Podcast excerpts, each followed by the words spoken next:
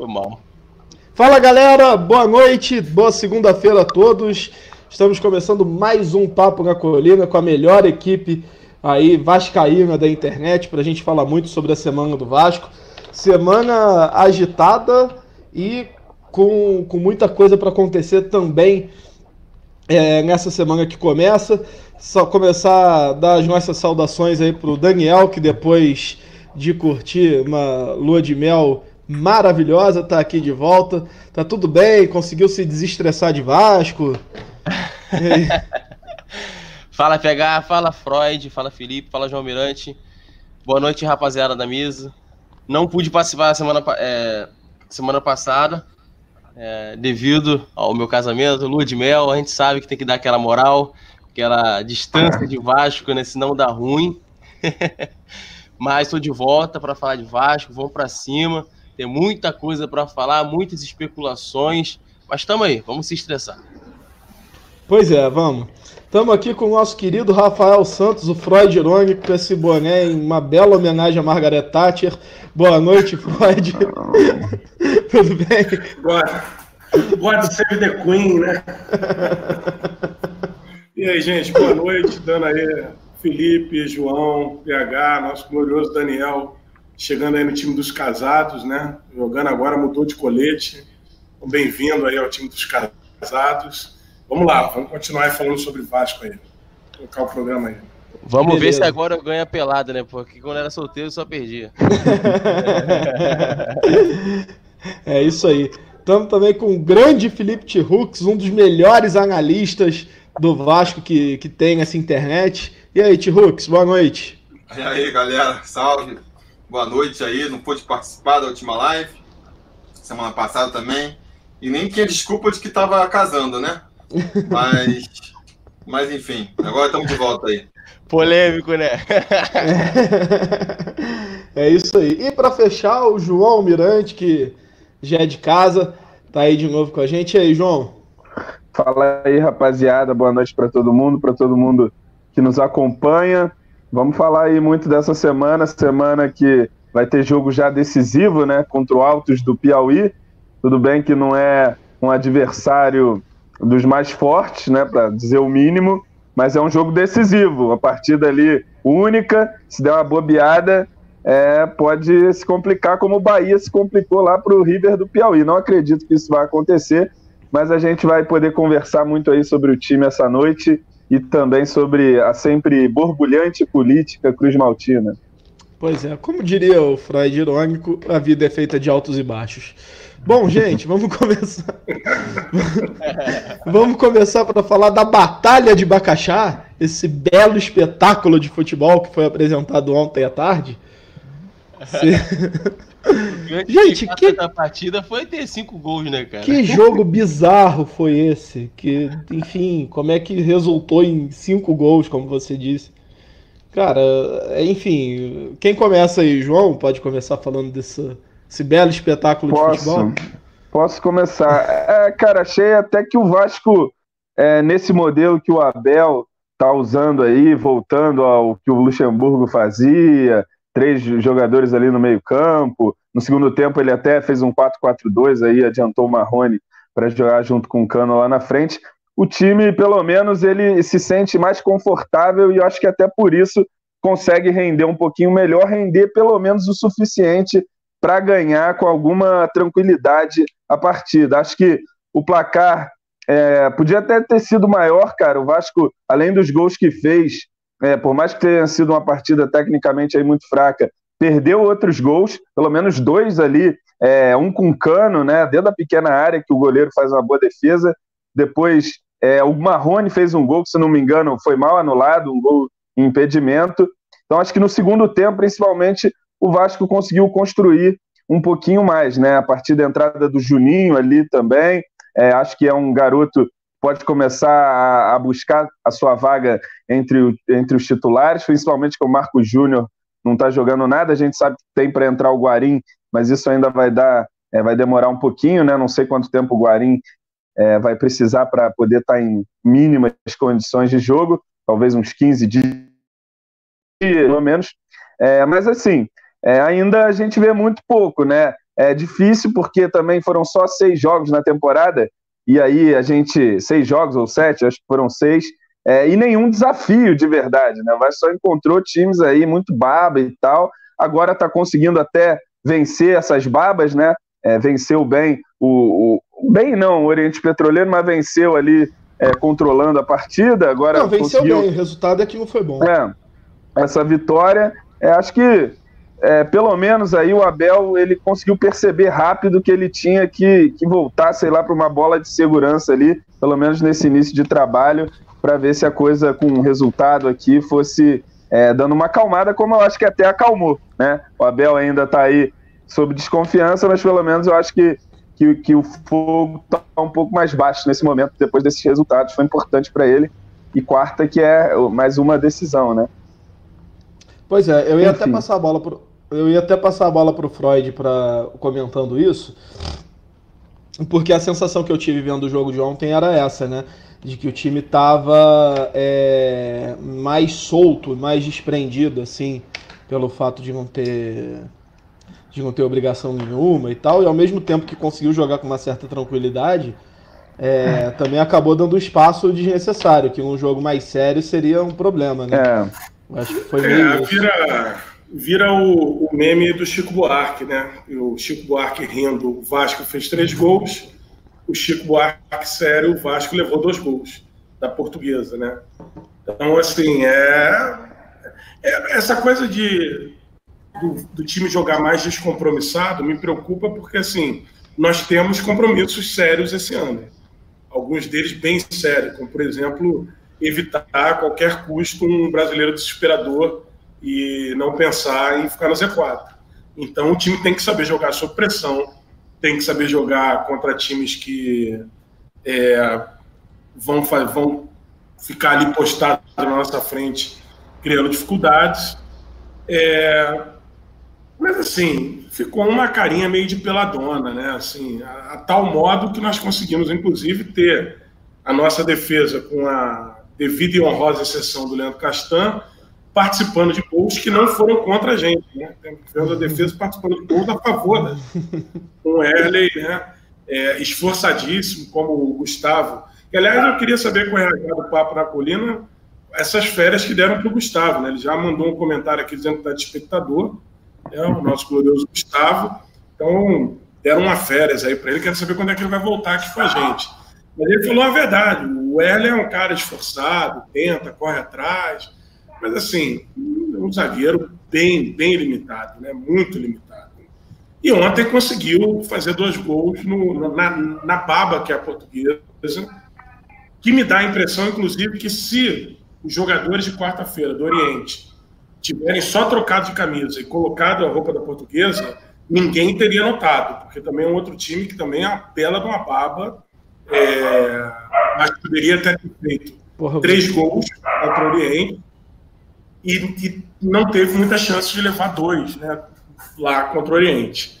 Mas eu espero só que, assim, quando a gente tenha que entrar nos compromissos mais sérios, né, como será quarta-feira, a gente consiga engrenar um pouco mais. Eu acho até que a gente está engrenando no limite, cara. Acho que tem, tem coisa assim, que o time está fazendo no limite do que pode, com os laterais que a gente tem, com os meias que a gente está conseguindo ali utilizar para criar, está indo no limite. Assim, vamos ver se o Guarim chegando e retomando a forma, com certeza vai melhorar do que está. Né? E, e, e, assim, agora, eu preciso repetir e ficar na mesma tecla. Eu tenho pouquíssima esperança de que, taticamente, o time do Abel vai melhorar muito mais do que isso. Pois é. É, mandar um abraço pro nosso querido, pro nosso telespectador Gustavo Mel, que está acompanhando a gente lá na. Tá acompanhando a gente aí é, como espectador, lamentavelmente. João, manda um salve pro Paulo Vitor Macedo.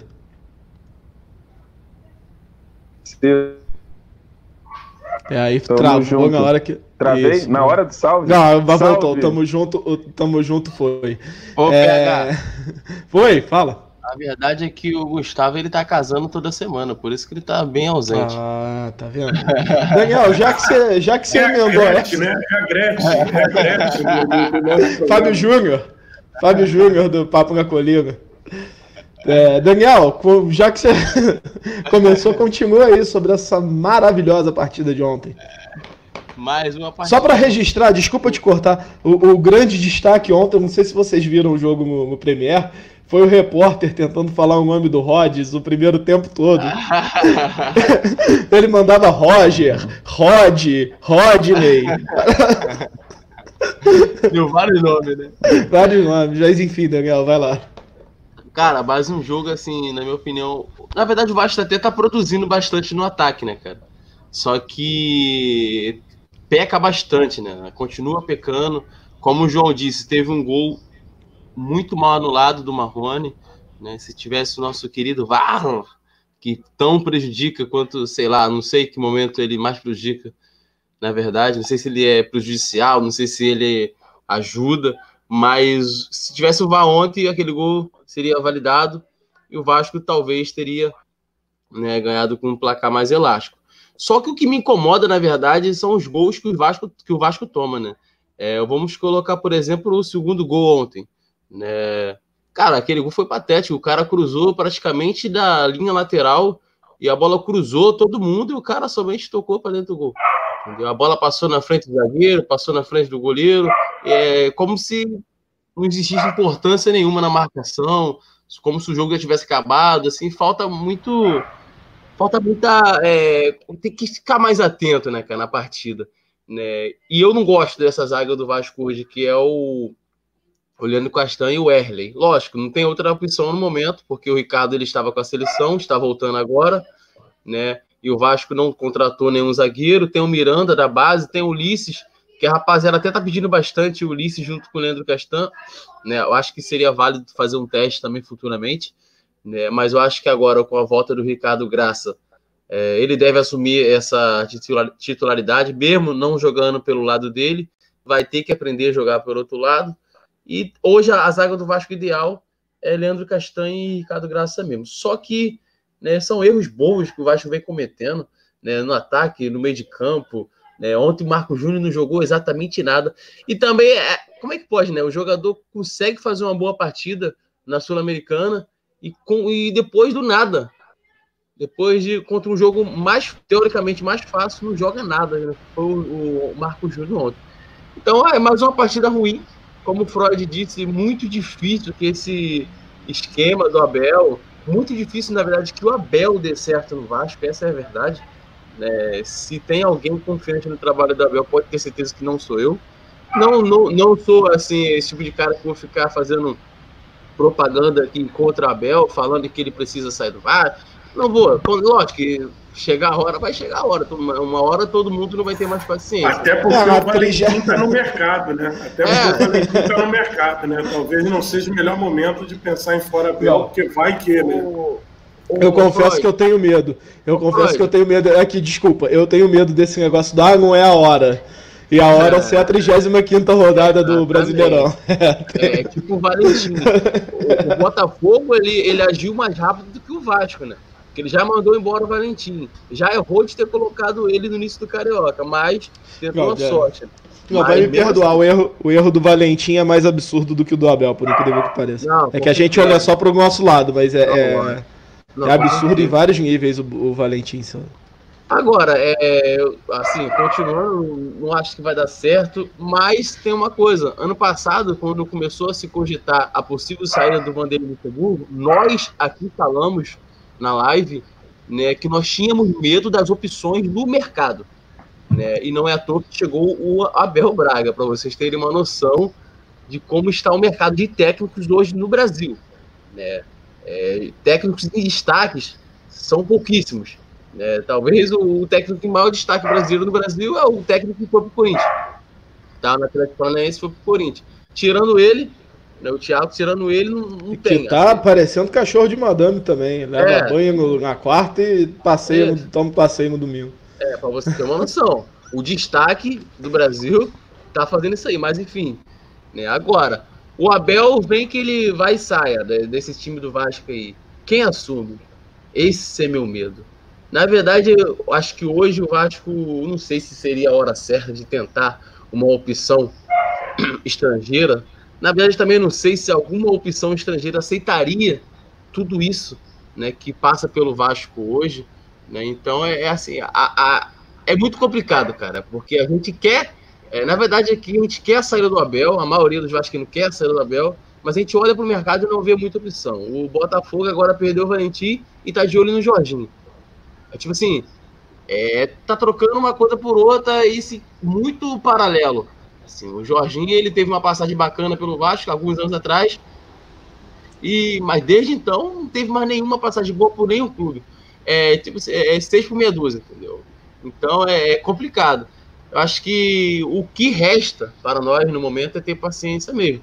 Agora, como o PH disse, vai que essa paciência seja lá para a 15 rodada. Aí, parceiro, joga. Já jogamos, né, praticamente, a, a preparação para o ano todinho. Fora.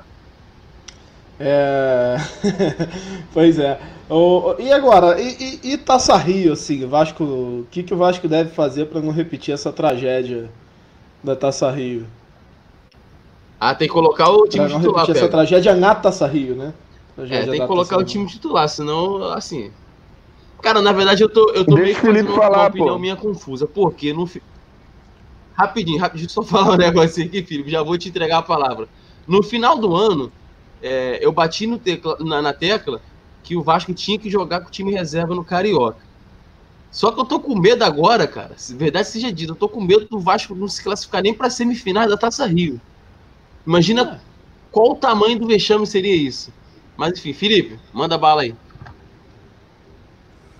Não, eu acho, assim, é... resumindo o jogo aí, pela... aproveitando aí a... o meme lá do, do Chico Buarque, que o Rafa levantou aí, eu acho assim, pontos positivos e negativos. Né? O lado, lado positivo é que a gente está vendo realmente uma melhora no time. Por mais que tímida, é uma evolução, né? E o ponto negativo é que essa evolução ela é muito pouca, né? muito pequena. Está sendo suficiente para vencer os jogos aí, porque a gente está pegando adversários muito fracos. Que agora, é, eu também fico temeroso de quando começar a, a, a, ficar mais difícil aí, os adversários começarem a ficar mais qualificados, é, como é que vai ser? Porque eu acho que a gente ofensivamente, isso é um problema, eu acho que realmente tático, né? O Abel montou um time que não consegue criar muitas chances lá na frente e também não tem uma defesa sólida. Porque normalmente o que a gente vê é assim, ah, o cara é o retranqueiro, então fecha ali a casinha, mas o time não consegue atacar o cara é ofensivo pra caramba, cria um monte de chance e aí acaba perdendo de 3 a 2 Esse time do Abel é um time que não consegue criar chance lá na frente e que e, e ainda se expõe lá atrás. Isso realmente é problemático, né? E por mais que ele esteja aí, voltou a escalar meio, meio campistas no meio campo, isso já ajudou um pouco. É, a evolução acho que é, é, é, pouca ainda, né? A gente pode se agarrar justamente a, há uma melhora aí da, do elenco, o Guarim vai entrar nesse meio campo, isso pode ajudar.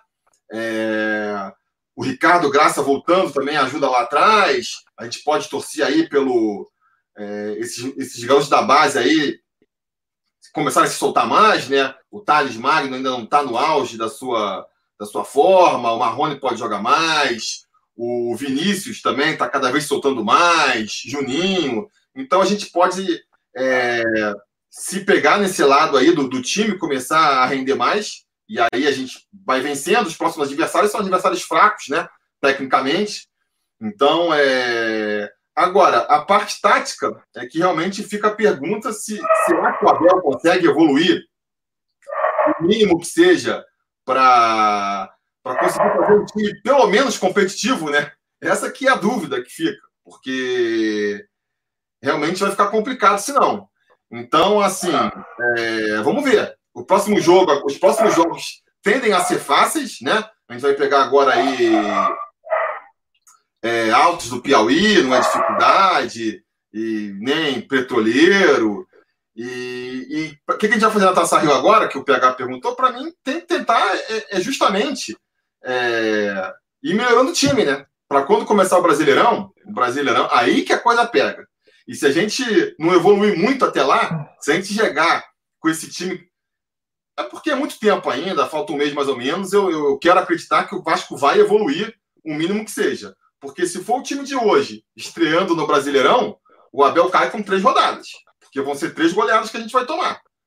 Então, vamos ver, né? Dependendo de quem que você joga, né? Se estrear contra o Botafogo, de repente Não, já começa é. líder do campeonato. Pois é. O Botafogo, é. cara, a gente.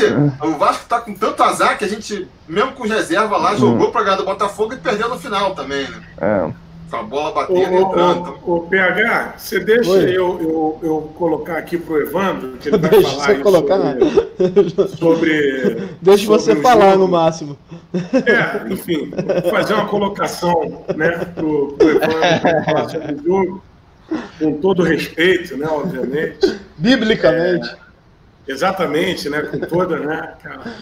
É, Evandro, é, falando sobre o jogo, enfim, tudo que você viu, você consegue ver alguma lógica nesse planejamento em que nós entramos com o time titular contra o Bangu no primeiro jogo, poupamos contra os grandes times, depois entramos com o time titular num jogo que não valia de absolutamente nada, talvez para ganhar ritmo de jogo perante a decisão de jogar contra o grandioso Altos do Piauí.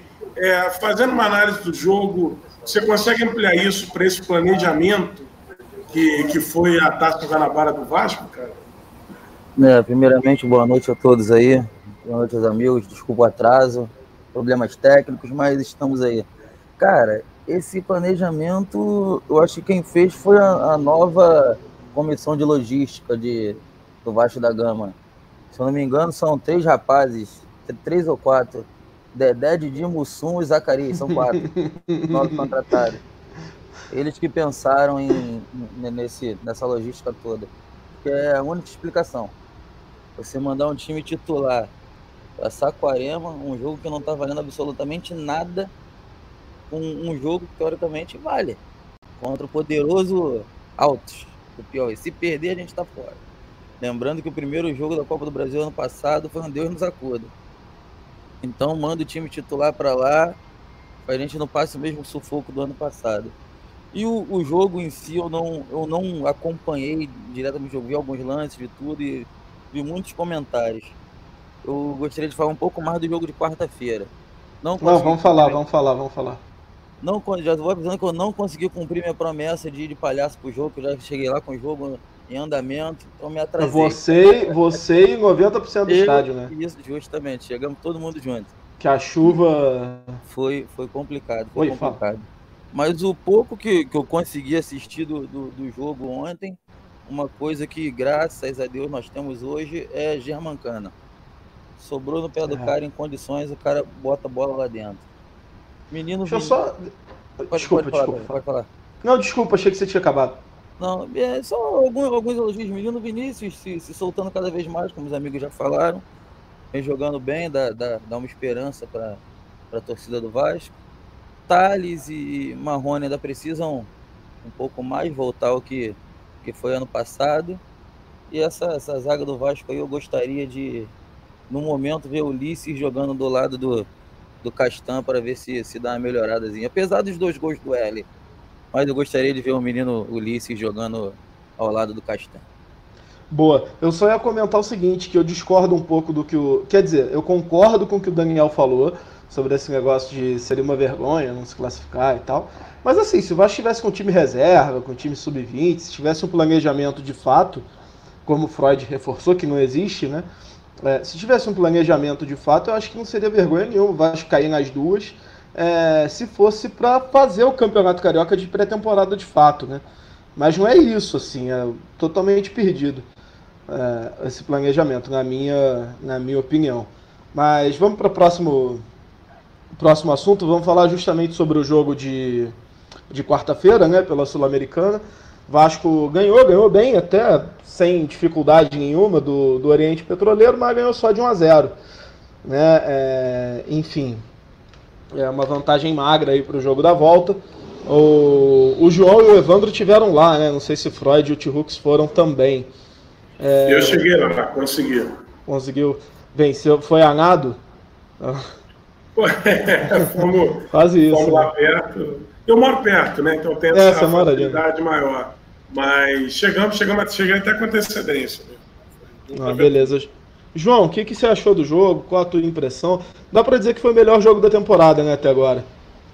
É, acho que dá pra dizer até porque o parâmetro é quase zero, né? Quase nulo é, nessa temporada. É, o Abel, nesse jogo, que ele começa a voltar para aquela ideia de três homens no meio-campo, ele monta um time bem parecido com o do Luxemburgo. E eu acho que foi a ideia dele, depois de achar mais ou menos essa formação, ele pensou, porra, vou dar ritmo nesse jogo morto contra a portuguesa e depois pegar o alto para tentar dar uma espécie de conjunto para essa formação nova, que na verdade é a velha, né? É, e o Vasco rendeu é, bem, principalmente no primeiro tempo, é, teve chances de fazer um placar maior, né? Como você disse, acabou ficando magro. Não foi uma exibição de gala, uma coisa espetacular, uma coisa é, fora de série, mas foi um jogo um pouco mais organizado e o Vasco podia pelo menos ter saído com 2 a 0 porque aquele gol que o Marcos Júnior perde é uma coisa inacreditável, né? Mas pelo que eu vi do time do Oriente Petroleiro e imaginando que eles vão ter que nos atacar, né? Vão precisar do resultado. É, acho que o Vasco fizer uma partida média, assim, consegue passar com, até com alguma tranquilidade lá desse Oriente Petroleiro, né? Espero eu. É, mas achei assim um, um, início, né? Pode dizer que ali começou é, assim a temporada do Vasco. A gente viu um time ali esboçado em campo, ainda não é o melhor time, ainda não é, é o time que joga aquela bola que a gente gostaria de ver. É, e acho que vai ser até difícil, né? Mas já era alguma coisa, já era o ponta na ponta, o meio-campo no meio-campo, as coisas já começaram a funcionar um pouco melhor, né? É, eu, o, assim, a gente estava com certo medo, não pelo, pelo Oriente Petroleiro, mas pelo próprio Vasco, né? O Vasco não foi tão mal assim, e o Oriente Petroleiro também é muito ruim, né? O que deixava de espaço no campo, assim. Acho que a gente não corre tanto risco de, de perder essa vaga não, né, T-Hooks? Eu acho que não. Fui ligar o microfone aqui. Diga, é, é, eu acho também que não. Eu acho que o, foi a melhor partida do, do Vasco na temporada, também concordo. Mas eu também acho que foi muito em função do adversário, que deu, que você falou, muito espaço lá atrás, né? Esses times me lembrou um pouco aquele União Concepción lá na, em 2018, uhum. que também foi um time que, que vem muito para cima marcar e deixa muito espaço lá atrás. Aí facilita para o Vasco, né? É um time que talvez seja tecnicamente tão frágil quanto os times aqui do, do Campeonato Carioca, mas aqui os caras vêm sabendo que, que, que, o adversário vai ser muito mais difícil, vem recuado, se fecha lá atrás, então complica mais pro ataque do Vasco, né? Esses times é, sul-americanos às vezes passa a impressão de que eles não têm noção da diferença técnica, vêm para jogar meio que de igual para igual assim, e, e acabam dando espaço pro Vasco. Aí mesmo sem nenhum esquema tático mais, mais preparado, a, a, a, gente acaba conseguindo se sobressair tecnicamente, né? E foi o que aconteceu. E mesmo assim, tivemos esse detalhe aí de que é, não, criamos muitas chances e nem conseguimos arrematar e fazer mais gols, né? Então, mas como a gente vai jogar lá também na, é, no nível do mar, praticamente, né? não vai jogar na altitude, eu acredito que a gente não vai ter dificuldade no jogo da volta, não devemos passar com facilidade. Aí é, vamos ver que, qual vai ser o próximo adversário aí. Se subir um pouco ali a qualidade, aí já vai ficando complicado. Pois é. Evandro, você se sentiu um palhaço depois do jogo ou não? Pô, deu para deu amenizar o coração um pouquinho. Não, mas o, achei uma boa partida do Vasco. O Vasco jogou bem, criou bastante. além do, do, dos dois gols perdidos pelo, pelo Marco Júnior, eu, eu lembro muito vivo assim de uma bola que o, o Thales entrou de frente, era só chapar do lado, chutar forte. Enfim, finalizar, ele tentou dar mais um drible. Isso daí, infelizmente, ainda é um, um, um, uma, um erro dele. Talvez não seja um erro, mas um estilo que não, não me agrada muito. Mas o Vasco deveria ter, ter, ter marcado mais um gol, mais dois, porque dava. Aquele time deles deixa muito espaço, só tem um, um baixinho corredor lá na frente que corre de um lado para o outro. Tirando isso, o time é fraco. E para um Vascaíno tá falando que o outro time é fraco, é porque realmente é, é fraco, irmão, é fraco. E se jogar como jogou em São Januário, não, não passa susto, não passa susto. O que a gente vinha falando nas outras semanas, da, do que deu certo com, com o Vanderlei. Parece que agora o Abel resolveu fazer a mesma coisa, que foi realmente os três homens ali no meio campo. Jogaram bem. Andrei fez uma excelente partida, na minha opinião, na, na quarta-feira. Jogou muito bem, está buscando a bola ali para sair no primeiro passe, está fazendo um, um trabalho legal. E mais uma vez, Germancano decidindo, um toquinho maroto, que na hora parecia que estava impedido, mas agora parece que não está. Enfim, 1 a 0 Vasco. Foi eleito melhor, melhor da semana pela Sul-Americana. E não acredito que não vamos passar susto lá também, não. Tô, tô com o Felipe. Tá pra gente classificar tranquilo. Quero fazer só um adendo aqui, que o Evandro me lembrou, que é sobre o Andrei. Eu acho que o Andrei pode estar também aí. Eu gosto do Andrei, acho que ele tem que ser titular do time, mas me pergunto se ele é o jogador certo para ser primeiro volante. Não sei se a gente está meio que se enganando aí no efeito de sábado de Campeonato Carioca, de achar que ele pode ser o homem para fazer esse combate ali entre os zagueiros, sair jogando o tempo todo. É, eu é, acho isso, que não é esse homem, não.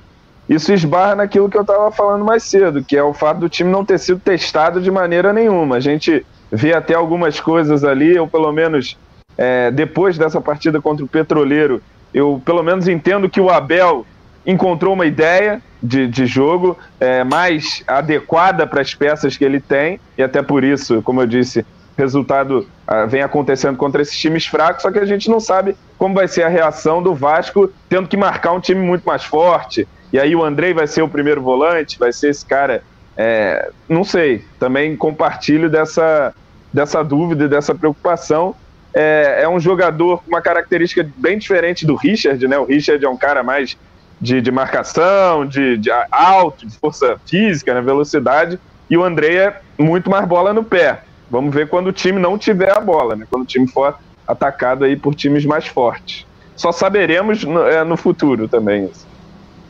Mas aí, João, é, eu também hoje, assim, no futebol brasileiro, eu não vejo muito também esse, esse volantão ali atrás, e forte, alto, tira assim, minha cabeça vem rapidamente. O Richard que a gente tinha, Felipe Melo e a maioria dos clubes não, não tem mais esse jogador também, né? Teria que, no, no nosso caso, arrumar um esquema, encaixar para revezar ele, vir buscar a bola a primeira vez, o Bruno Gomes jogando junto, alguma coisa. Isso aí o Abel teria que, que pensar, né? Pois é, antes de, e, então, mas aí entra, entra aquela questão de, de, de, você ter a capacidade de, de ler jogos e montar times de acordo com os jogos que você tem. E, de novo, cai na minha dúvida sobre o, o treinador ter essa leitura de jogo e tal. Hoje, por acaso, é, eu encontrei uma amiga minha que é repórter esportiva e, e ela me deu uma, enfim, é, como ela me, me, comentou isso, eu prefiro não, não trazer o nome dela à, à baila, ela trabalha, e ela falou, cara, eu acompanhei muito tempo o, o Abel no Fluminense, principalmente nessa última passagem, assim, o treinamento dele é lançamento de bola na área e levar gol, fazer gol, jogar o time todo fechadinho lá atrás, sabe? Assim, me deu até uma impressão de que o Vasco tem jogado melhor, porque parece que entraram os moleques que se conhecem mais, assim, quando entra o Vinícius, Juninho, que já vem jogando junto, eles vão meio que fazendo o que eles já sabem. É essa leitura que precisa fazer. Eu acho que o, o, o Andrei não é exatamente aquele volante bunda no chão, de ficar ali dando carrinho, mordiscando a perna de jogador, coisa e tal. O Bruno Gomes pode ser que seja um primeiro volante mais próximo disso, embora ele tenha uma boa saída de bola. Mas isso você precisa ter alguém que consiga rodar o elenco, estudar adversário, analisar, ver, e aí é que bate a minha desesperança. É isso aí, Daniel, tá muito quieto, cara. Dá o teu pitaco aí do jogo de quarta também. Cara, o jogo, o Vasco fez a melhor partida na temporada até então. Isso é fato, isso é notório para todo mundo. Só que, cara, o, é o que eu falei anteriormente. O que me preocupa são as chances criadas do Vasco e elas não se transformam em gols. Né? O Vasco nessa partida chutou, se eu não me engano, teve 16 finalizações e somente 4 ou 5 foram realmente no gol. É, e o time lá bem fraco, o Oriente Petroleiro bem fraco, finalizou, finalizou 14, 13 vezes e conseguiu chutar 3 vezes ao gol. Assim, é, não me preocupa, é um time que não me preocupa. Como vocês falaram, também acredito que o Vasco vai chegar lá e vai, com futebol bem é, fraco, vai conseguir essa vaga. Porém, assim, o, que, o preocupante não é agora, o preocupante talvez seja mais daqui para frente, né? Os próximos adversários, daqui a pouco os adversários começam a melhorar um pouco, né? o, o nível né, do campeonato vai melhorando a partir da, do avanço das fases. O que me, o que me incomoda é, é essa, essa questão aí. O Vasco finaliza muito, né? Até discordo do, se não me engano, foi o, o Felipe que falou que não, não cria muito, uh, muitas jogadas o, o, time do Abel, né? Não cria, sim, mas o time está finalizando muito, Felipe. É, e isso não é à toa que o Vasco hoje, se não mudou os números, né? Porque eu não acompanhei essa última rodada, o Vasco foi, é o maior finalizador no Campeonato Carioca. Porém, né, tem um sexto, sétimo melhor rendimento nas finalizações. Ou seja, finalizando, está finalizando. Assim, mas não né, transforma isso em gols. Até quando vai isso? Não sei. Mas eu acho que o, o time do Abel, o primeiro passo seria é, ajeitar a defesa, com certeza, mas pensando nessa questão do ataque aí, cara. É, não tem como o, o, a, o Evandro até falou, não tem como o Thales perder um gol daquele. Não tem como o jogador perder, chutar tanto ao gol 16, 20 vezes numa partida só e não fazer pelo menos dois, três gols. Essa partida aí contra o Oriente Petroleiro, o Vasco devia no mínimo fazer uns três gols. Para vocês terem uma dimensão de como foi fácil jogar contra eles. Né? Agora o jogo de lá é, é continuar o pique, né? continuar, manter o time que jogou aqui, né? não, não inventar. Talvez só tirar o Marco Júnior, talvez, né? mas mesmo assim manter o time né? e tentar a sorte. É isso aí. Esse negócio de, do Vasco criar, eu acho até que criou um pouco mais contra o Oriente Petroleiro, mas nada muito, muito assim. É, tem um pouco a ver com encontrar o time também, né? Pelo menos encontrar a ideia, como o João falou, que eu acho que é mais o caso do Vasco. Né? Pelo visto, ninguém concorda comigo, mas tudo bem. eu, não sei, eu não sei se está encontrando a ideia. Eu acho que tem está botando jogadores e, e, eu acho que assim dá para rodar, dá para ver jogos em que o Andrei tem condições de entrar. Eu acho que contra o Oriente o Andrei pode entrar. Eu, particularmente, vendo o jogo em campo, eu achei o Oriente um time digno de estar na oitava colocação do Campeonato Boliviano. Ele realmente é um time muito fraco. Achei um time bastante fraco, bastante limitado. E acho que, de novo, o Vasco, dentro das limitações que ele tem, tem um lateral esquerdo que, quando chega na linha de fundo, tem uma dificuldade muito grande de cruzar. Insistir em jogadas pelo meio, quando o meio está muito atravancado. É, decisões equivocadas de fundamentos que talvez pudessem ser melhores treinados, como tocarem mais a bola, a situação, para que ela chegue um pouco mais num cara como o, o Cano, para ele fazer o gol. Mas dentro das limitações do Vasco, o Vasco colocou bola na trave, o Vasco teve aquela coisa que precisa ser estudada pela NASA, que foi aquele gol que o Marcos Júnior perdeu. Eu acho, inclusive, é, você ter passar 60 minutos vendo o Marcos Júnior em campo com o Vinícius no banco, uma, uma coisa agressiva para a torcida, sinceramente. É um time ofensivo. É, é, ofensivo a torcida, né? Um time bastante, achei bastante ofensivo isso da parte do Abel, inclusive. Mas eu acho que, dentro da possibilidade que o Vasco tem, com as limitações dos jogadores, está criando bem, até. Mas precisa, até para essa criação ter efetividade, é, ter um mínimo de, de um pouco mais de qualidade, para o cruzamento sair um pouco mais certo, para a finalização ter um pouquinho mais de, de cuidado, de, de qualidade para a bola entrar, né? Porque tem que entrar, porque assim, foi 1 a 0 Aí o brasileiro tem o hábito de não acompanhar muitos campeonatos sul-americanos. Chega lá, pô, vai vir aquele, aquela porrada de, de maluco torcedor do Oriente. O time não tem exatamente uma confiança 100%, né? Então, assim, um, uma bola lá dos caras esbarrada, vai lá, entra, já bate aquele nervosismo, já precisa mudar o jogo. Então, assim, tem tudo para avançar mas tem senões ali no meio do caminho. Enfim, a gente precisa tomar cuidado. É isso. Deixa eu só mexer nas posições aqui rapidinho para apresentar o Gustavo, que está aí com a gente. É, de espectador, participante. Livre espontânea é, pressão. Gente, livre espontânea pressão. E aí, Gustavo, beleza? Beleza nada, cara. Tava aqui numa legal, curtindo uma boa, relaxando. O pessoal não me deixa em paz, pô. Que isso? Você é muito popular, é, é, é complicado, cara. Ah, As pessoas clamam pela sua presença. Que isso, eu no meio dessas feras todas. Jogo da sua O pessoal, pessoal quer que você prove que você não é apenas um rostinho bonito no YouTube, cara. Quer que você ah, mostre conteúdo.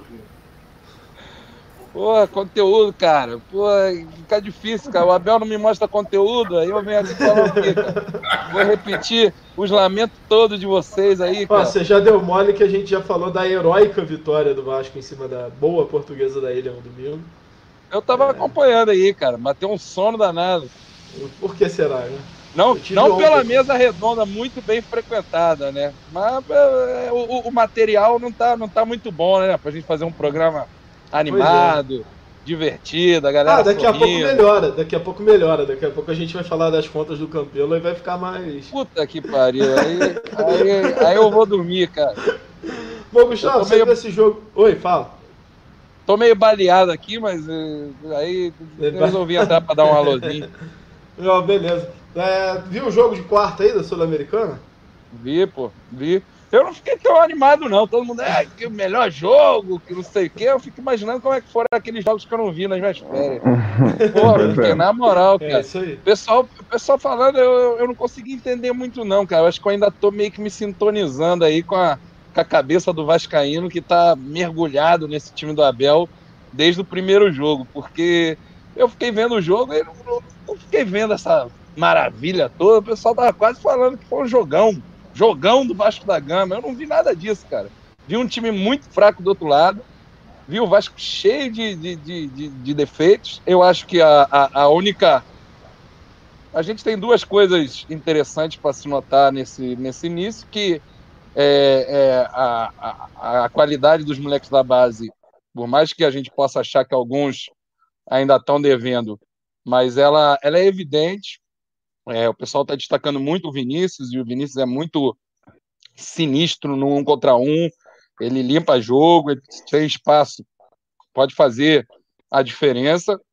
É, mas eu destaco o Juninho também, cara, que por mais que ainda, às vezes parece que está meio perdido ali, e eu não boto na conta dele nem ferrando, não vou, não vou nem dizer na, na conta de quem que eu boto, né? Porque é, senão parece que a gente até tá pegando o pé, mas é impressionante como esse time tá meio bagunçado. Mas é, dá para ver que tem uma, tem uma qualidade, né, cara? Tem, um, tem um, uma participação intensa o tempo todo. E tô gostando disso.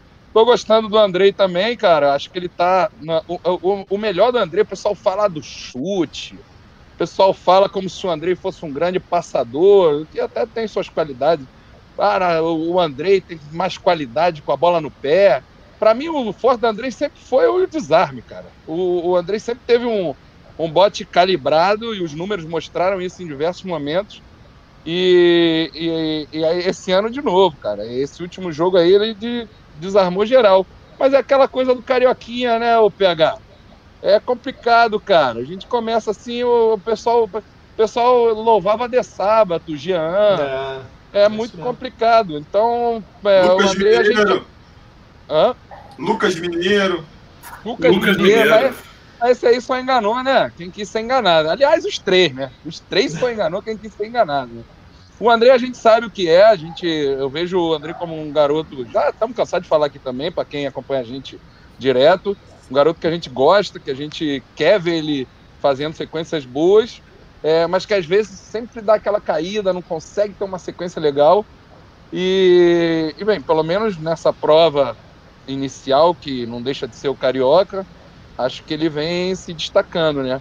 Carioca, inclusive, a gente pode até é, considerar o Oriente Petroleiro como se fosse parte do Carioca, né? É, Porque é acabou meio- Fluminense, Resende, é a mesma coisa. Com certeza. Aliás, Ó. gente, vamos, ó, vamos marcar um churrasco pra ver a semifinal da Taça Guanabara domingo aí. Boa Vista e Volta Redonda. Pô, é imperdível, hein? Não É. posso deixar de perder. Vai ser a, a Globo vai perder até da CNT domingo, rapaz. Isso é triste de ver. É, Eu tava eu- fazendo aqui o- um levantamento, ó, vou dizer pra vocês. Eu tava vendo aqui, ó, se a gente passar da, do Oriente Petroleiro, a próxima fase da, da Sul-Americana vai ser só no final de maio. É, o Campeonato Brasileiro também começa só no dia 3 de maio. Então, assim, de jogo mais complicado que a gente deve ter daqui até maio, é mesmo as fases seguintes da Copa do Brasil, que também não são muito, né? A gente passando agora do, do Altos, a gente vai enfrentar é, ou o ABC de Natal ou o Aquidauanense do Mato Grosso do Sul. E Depois tem o depois, Goiás aí, não tem? aí na terceira fase seria o Goiás, entendeu? Então, assim, são poucos jogos de teste, né? Que nem o, o- João tava falando. Eu não sei se isso é bom, porque a gente tem aí mais uns dois meses para preparar esse time. Ah, mas Eu não sei se é ruim, Vai porque a gente vai ter dois meses né? para se enganar. Hum. Ah, tá saindo com Resende, Volta Redonda. Não, mas aí Fluminense. classificando, de repente pega uns clássicos ali pra já. É, Não, pois é, ano, vai até agora. Ah, já Tem- tomar, bem tomar. Não, mas, mas teve isso também. Esse ano o Carioca tá tão esquisito, né? a- além do normal, que nem clássico serviu de parâmetro, né? É, quando pegar o clássico. Porque aí, ô João, vai pegar o clássico, o Abel bota os reservas. que É. no não, mas aí, mas aí agora não tem mais essa de reserva. É, Agora mas assim, acabou a isso. gente, a Não gente tem? Não, porque Não a festa. Se, for, se o clássico lá, cair na semana do jogo contra o Goiás, vamos poupar pro contra o Goiás aqui, bota reserva. Mas o, porque a gente falava, porque a gente falava isso, né? Ah, o, o Vasco não teve parâmetro. Ah, o Vasco só enfrentou baba. Pô, o Vasco pegou Botafogo, Flamengo e por aí vai, e também não foi parâmetro do mesmo jeito. Eu só Ah. queria registrar, eu só queria registrar antes de virar a chave aqui, que teve um cara comentando, eu vou ter que achar aqui de novo. Teve um cara comentando o seguinte, aqui, Adamor Ribeiro. Esse pessoal que critica o Abel deve estar com saudade do Valentim, do Zé Ricardo, do Milton Mendes, do, do Cristóvão Borges e do Rote. Do Zé Ricardo eu tenho saudade sim, pode ir. Milton Mendes não, Comparando Milton com, Mourinho. comparando com o Abel, Mil- o Abel Milton tá Mendes que- saudade do, do Zé Ricardo lindo, pô, pelo amor de Deus. Milton Mendes que está em vias de contratação pelo Botafogo. Ah, é, não, não, não Mas tá não, o- não tá não, peraí. Mas- tem uma Não, informação mas- nova, mas- tem uma informação nova do Já- Botafogo que tá no Twitter, tá todo mundo falando, deu um lance no Globo Esporte, e é sério, o Botafogo está em vias de contratar Paulo Altuori. Opa! Aí é Sério. força mental. É. Aí é força É, mental. é, é. Força mental para os jogadores. Vocês acham que é engraçado Mas- mas, ser é- Vasco? Cara, o Botafogo é uma alegria, cara. O Botafogo é uma Eu- diversão, cara. eu, eu, eu queria fazer um advogado do Abel. Eu sempre boto a minha cara. Ita Gago. Capô, Essa travou, fala João, já. travou, travou. Só foi, Não só vamos foi permitir advogado da Abel. Ele foi, ele foi Não defender o Abel, Foi caiu. defender o Abel, a gente caiu, fez questão de tirar o João Tem da, da live. Tem um pra- filtro, tem um filtro aqui que a gente bota. Não, cara, mas não é Bom, questão gente, a de, gente de fechou, defender então. o Abel. Fala, fala. Eu, Ah, eu, eu, eu tirei um pouco. Não estou um, defendendo, pouco o pé- mas. Um pouco o pé da crítica, porque eu acho que nesse momento ele pelo menos tem é, se convenceu que é algo que eu já percebo isso em técnicos historicamente no Vasco. Uma hora o camarada se convence de que tem que jogar com três bonecos no meio campo, que não tem jeito de jogar assim. E, ali no ataque. O Luxemburgo demorou um jogo para se convencer disso. Ele estreou no Havaí, ele meteu lá um 4-2-4, um negócio lá, não deu certo. No jogo contra o Fortaleza, ele já meteu os três bonecos, foi assim até o final. O Abel demorou um pouquinho mais, ele forçou ali, é, Thales e Marrone por dentro, viu que não deu certo, voltou pro simples. E vamos ver aí a partir de agora se o time evolui a partir desse, dessa plataforma. Acho que, que pode. Eu vejo o Vasco, e aí vou me arriscar de novo, não sei por que eu falo isso, mas o Vasco hoje tem um elenco melhor. Eu vejo mais perspectiva nesse elenco do que no do ano passado. Eu acho que as perdas que a gente teve não foram tão significativas assim. É, é, Rossi, acho que é um jogador que pode ser substituído por um moleque nosso, acho que pode mesmo. É, o Henriques não era um grande zagueiro, nada de, de excepcional. Acho que o Vasco pode ou contratar ou tirar na sua base algo melhor. O Ricardo, uma adaptação ali, poderia ser é, esse tipo de jogador. É, e as nossas deficiências seguem as mesmas. Não tem meia, que a gente ainda fica aí tentando especular. Hoje se especularam um maluco lá do, do Independente, nem sei se, se vai acontecer. E a gente não tem lateral, né? Esquerdo, principalmente. E aí não sei se vai vir da base ou não. Mas no mínimo a gente vai ter um, um nível parecido. Então acho que o, que o Vasco tem como caminhar aí melhor nessa temporada. Acho que o Abel fazendo simples é um bom ponto de partida. Se ele vai conseguir evoluir o time a partir daí, é, a gente vai ver mais lá na frente, né? Não sou dos mais confiantes nisso, não. Mas pelo menos já me agrada dele é, ter um norte aí, ter, um, ter uma coisa mais feijão com arroz ali para bater. É, eu concordo com o João, só para finalizar, não acho esse elenco tão absurdo, igual tem gente falando aqui que o Thiago Ribeiro criticar Abel é mole, quero ver ganhar jogo com esse elenco. Ah, dá pra ganhar. Eu também acho. O, o, Cano foi um baita no reforço. Assim, um ba é isso, esqueci reforço. de falar. É. O Guarim também, ele entrou na reta final, né? Jogou ali seis jogos, que ele foi ali um pouco melhor preparado. Ele a temporada inteira tende a contribuir bem mais para o grupo e o resto é, é, ver nesse, nesses dois meses que a gente tem aí o quanto essa molecada se adapta, né? E consegue segurar o tranco, né? Acho que nesse sentido é importante essas vitórias magra, mal, porque pelo menos tira um pouco a pressão, né? Porque quando perde a gente sabe, sobra para todo mundo, é todo mundo ruim. Então, vamos ver. É. Acho que, que, que, vai passar muito por, essa, por esse amadurecimento da molecada aí. É, é. A curva de, de, amadurecimento de Juninho, de, de Vinícius, é, tem que ser rápida, né? Para ver se eles conseguem segurar as pontas aí. Não, é, e você vê, a vitória não foi tão importante pra gente assim, né? Não valia nada. Mas aposto que pro Vinícius, que pegou e fez a jogada ali, foi muito importante ele jogar ontem, conseguir fazer uma, uma boa jogada, aparecendo de novo muito bem aí. Então, assim. Eu acho que a vitória foi importante, sim. Eu acho que R, se a gente tivesse exemplo, né? perdido, né? empatado, pô, ah, a gente não, tá cuspindo é. marimbondo aqui agora. Olha assim, por exemplo. Tá... E assim, pro próprio Erley, por exemplo, fez gol, dá uma moral, né? Por mais que. É, dá confiança pra ir também é, pro jogo contra é. o Oriente Petroleiro, né, cara? Imagina se perdesse. É, pois é. Bom, gente, fechamos então Sul-Americana? Acho que é isso, né? Uhum. É... Bom, então, então vamos, vamos falar um pouquinho da, da montagem do elenco, porque a gente teve duas novidades aí nessa, nessa semana, principais talvez, me corrijam se eu estiver errado. A primeira, óbvio, é a renovação do Guarim né? Fechou na segunda passada, a gente estava no meio do programa quando realmente finalizou. É... E hoje, ou ontem também, o Lucão teve o contrato renovado, né? É, enfim.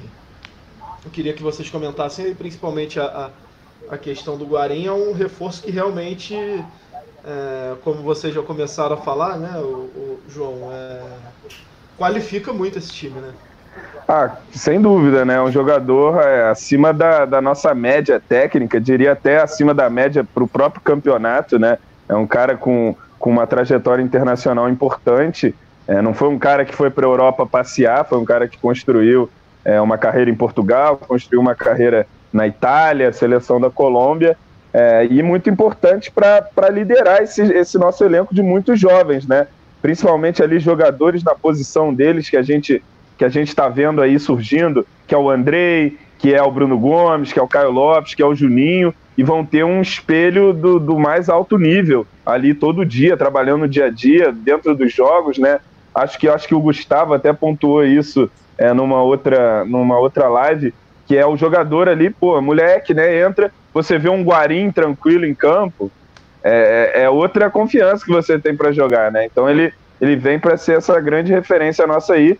E assim, na temporada passada, acho que ele não chegou a entrar em forma, como eu acredito que ele possa é, entrar. E, e, esse ano a gente tem que preparar ele aí para o brasileiro, né? Não tem que forçar Guarim, é deixar treinar, deixar pegar o condicionamento é, assim de uma maneira boa mesmo para ele render e, e, poder jogar bem toda a nossa temporada aí no brasileiro, que vai ser quando ele vai ser mais imprescindível, né? Vai ser um dos grandes pilares desse time em mais um ano que a gente vai entrar no campeonato ali, é, se não é, desesperado, mas sempre com aquele alerta amarelo aqui piscando, né? O, a gente fala tanto de do meia de criação que falta no Vasco, mas o Guarim ele não poderia assumir essa posição no momento hoje ou não? Cara, é, meia, meia, meia de criação é um negócio que não, não, não, não já está em extinção, né, cara? Você olha é, pro mercado, Brasil, você nem consegue é. ver muito. E é. eu acho que no futebol do mundo mesmo, né, cara? O futebol hoje é. O pessoal tá falando isso, né? O futebol é dos volantes e dos pontas, né? E, está cada vez mais é. se refletindo também na formação dos jogadores, né? É difícil você achar um você jogador não, com aquelas velhas características de meio armador ou meio atacante mesmo, e, e, e, cansa de ver. Na Europa a gente já vê isso há muito tempo, né? É, meio campo, aquela linha de quatro, é quatro maluco volante, cara. Sabe jogar e sabe marcar. É, não, é um jogador é, é um meia moderno, né? Não tem mais aquele cara que descansa e vai resolver o jogo e tal. O cara é intensidade, aí, é, é aí, ir voltar. É, é, aí depende, jogador de né, meio, né? A gente tava falando da, da, da, da desgraça que é ser, que é ser fogão. Se você é flusão, você tem ali Paulo Henrique Ganso e Nenê no mesmo time. Nenê a gente não tem. Nenê que, aqui, desculpa, Nenê que cumpriu, tá cumprindo direitinho o, o, o, ritual, tá deixando a torcida bem iludida, com muita esperança, assim que é bom. Assim que a gente gosta. Não, e, e assim, tem mais o melhor carioca de todos os tempos. A gente não tem mais aqueles meios de ligação como os gloriosos Montoya e Chaparro, né? com aquela capacidade de ser meia, né? Isso aí realmente não tem. Mas o Guarim ele tem essa condição de, de fazer bons lançamentos, de abrir jogada, enfiar a bola, aparecer na área para como fazer um elemento de surpresa ali para fazer gol, né? Acho que ele pode ajudar dentro de um, de um bom esquema com a molecada que está subindo e dentro do que é o planejamento do departamento de futebol do Vasco, os nossos grandes reforços foram renovar com um jogador que a gente devia dinheiro, que era o melhor jogador, e renovar com uma promessa da base, que é esse goleiro Lucão. Né? São os grandes reforços que a diretoria conseguiu trazer para a gente. E o Cano, né? Nosso nove, né? Nosso novezão. E, e o Cano que o Cano que é totalmente o ponto fora da curva, né? Assim, é o que é a exceção do fluxograma do João para ratificar o fluxograma, né? Porque como toda regra tem que ter uma exceção, o Cano é aquele que vem ratificar o fluxograma do, do João, né? outra, grande, resto... outra grande contratação foi o grande artilheiro Werley, né? O pessoal estava. Mas assim, estava... mas assim, eu já comentei isso em outras também. O fato do Vasco não estar contratando não me desagrada, em absoluto. Eu, eu, eu não vejo com maus olhos é claro, Sim, até porque o Vasco, claro, o Vasco não pode, claro, o Vasco tem que gastar o dinheiro Vai, vai, vai, vai. Não, tá aqui, tá aqui, tá ouvindo. Tô aqui de volta? Tá, Pô, tá. Toda não, hora me trava. A quem Você interessa calar essa voz? Poxa, mas então, o Vasco não contratar é bom, cara. O Vasco não, o Vasco é assim, não acho que precise de tantas contratações assim. É, também é, não tem nem espaço para a gente fazer isso. É, achei que foi bom manter ali o que a gente já tem de bom, né? Que era o Guarim, que é manter ali também, é, é, enfim, Quem mais que foi mantido? Ah, os moleques estão tudo mantidos aí. Ah, e, teve, o- e teve a contratação de E o tirar Cano? o, o Bruno Teve, César teve Felipe Bastos O- também. É, a gente não tá Vink- falando do Felipe Bastos. É. É. e, e o Galhardo, né? Teve essa contratação de manter esses três fora, embora Não, é- boa parte da torcida esteja querendo revogar essa contratação, que é o reforço da saída desses jogadores. Né? Inclusive, Agora, o Gustavo é amigo do Felipe Bastos. Agora imagina se o Vasco faz que nem ano passado e contrata o Ian Sassi. Aí entrar entrando Ian Sassi não ia entrar o Vinícius. Entendeu? Então, acho que por essa ótica, acho que é até bom a gente não contratar, que é menos chance de fazer merda, menos chance de fazer besteira.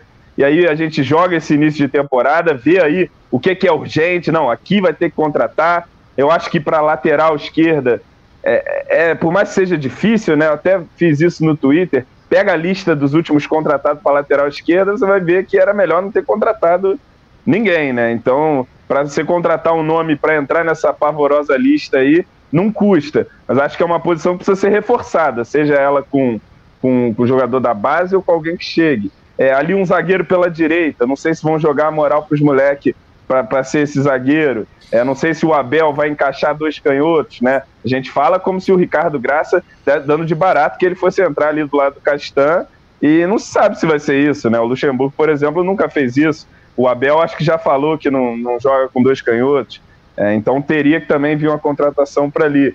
Mas acho que tem é, esse, esse início de temporada para a gente dando uma observada mesmo para tentar fazer contratações aí sim para o brasileiro, reforçar de uma maneira pontual e tentar fazer um campeonato digno, né? Mais uma vez a nossa luta é por campeonato digno. Não imagino é, nada muito acima de, de ali uma briga pelas últimas colocações da, da Libertadores, com, com sorte.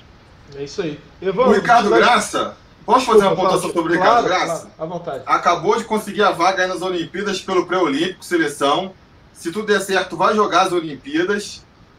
Para um clube que diz que precisa fazer dinheiro com o jogador, que tem que vender a base, tem que tentar valorizar. Vai deixar ele escondido no banco de reservas? É. Se bobear, ele não vai nem para as Olimpíadas. Olimpíada é um destaque, é uma vitrine. E a Então tem que Olimpíada olhar- é vitrine, né? Ao contrário do Mundial. do- É, o do- Sub-17. do Sub-17, né? Então, eu acho assim, tem que olhar com carinho aí pro, pro, pro Ricardo Graça, sabe? Ficar botando ele de, de banco do, do, do Castan pra botar o Erley. Por mais que o Gustavo vá fazer a defesa do Erley agora e eu vou apoiar, mas, pô, deixar ele de banco e deixar o Erley jogando lá porque ele é canhoto, pô, ele. Eu acho, eu acho absurdo. Eu Que acho absurdo raciocínio é esse, né?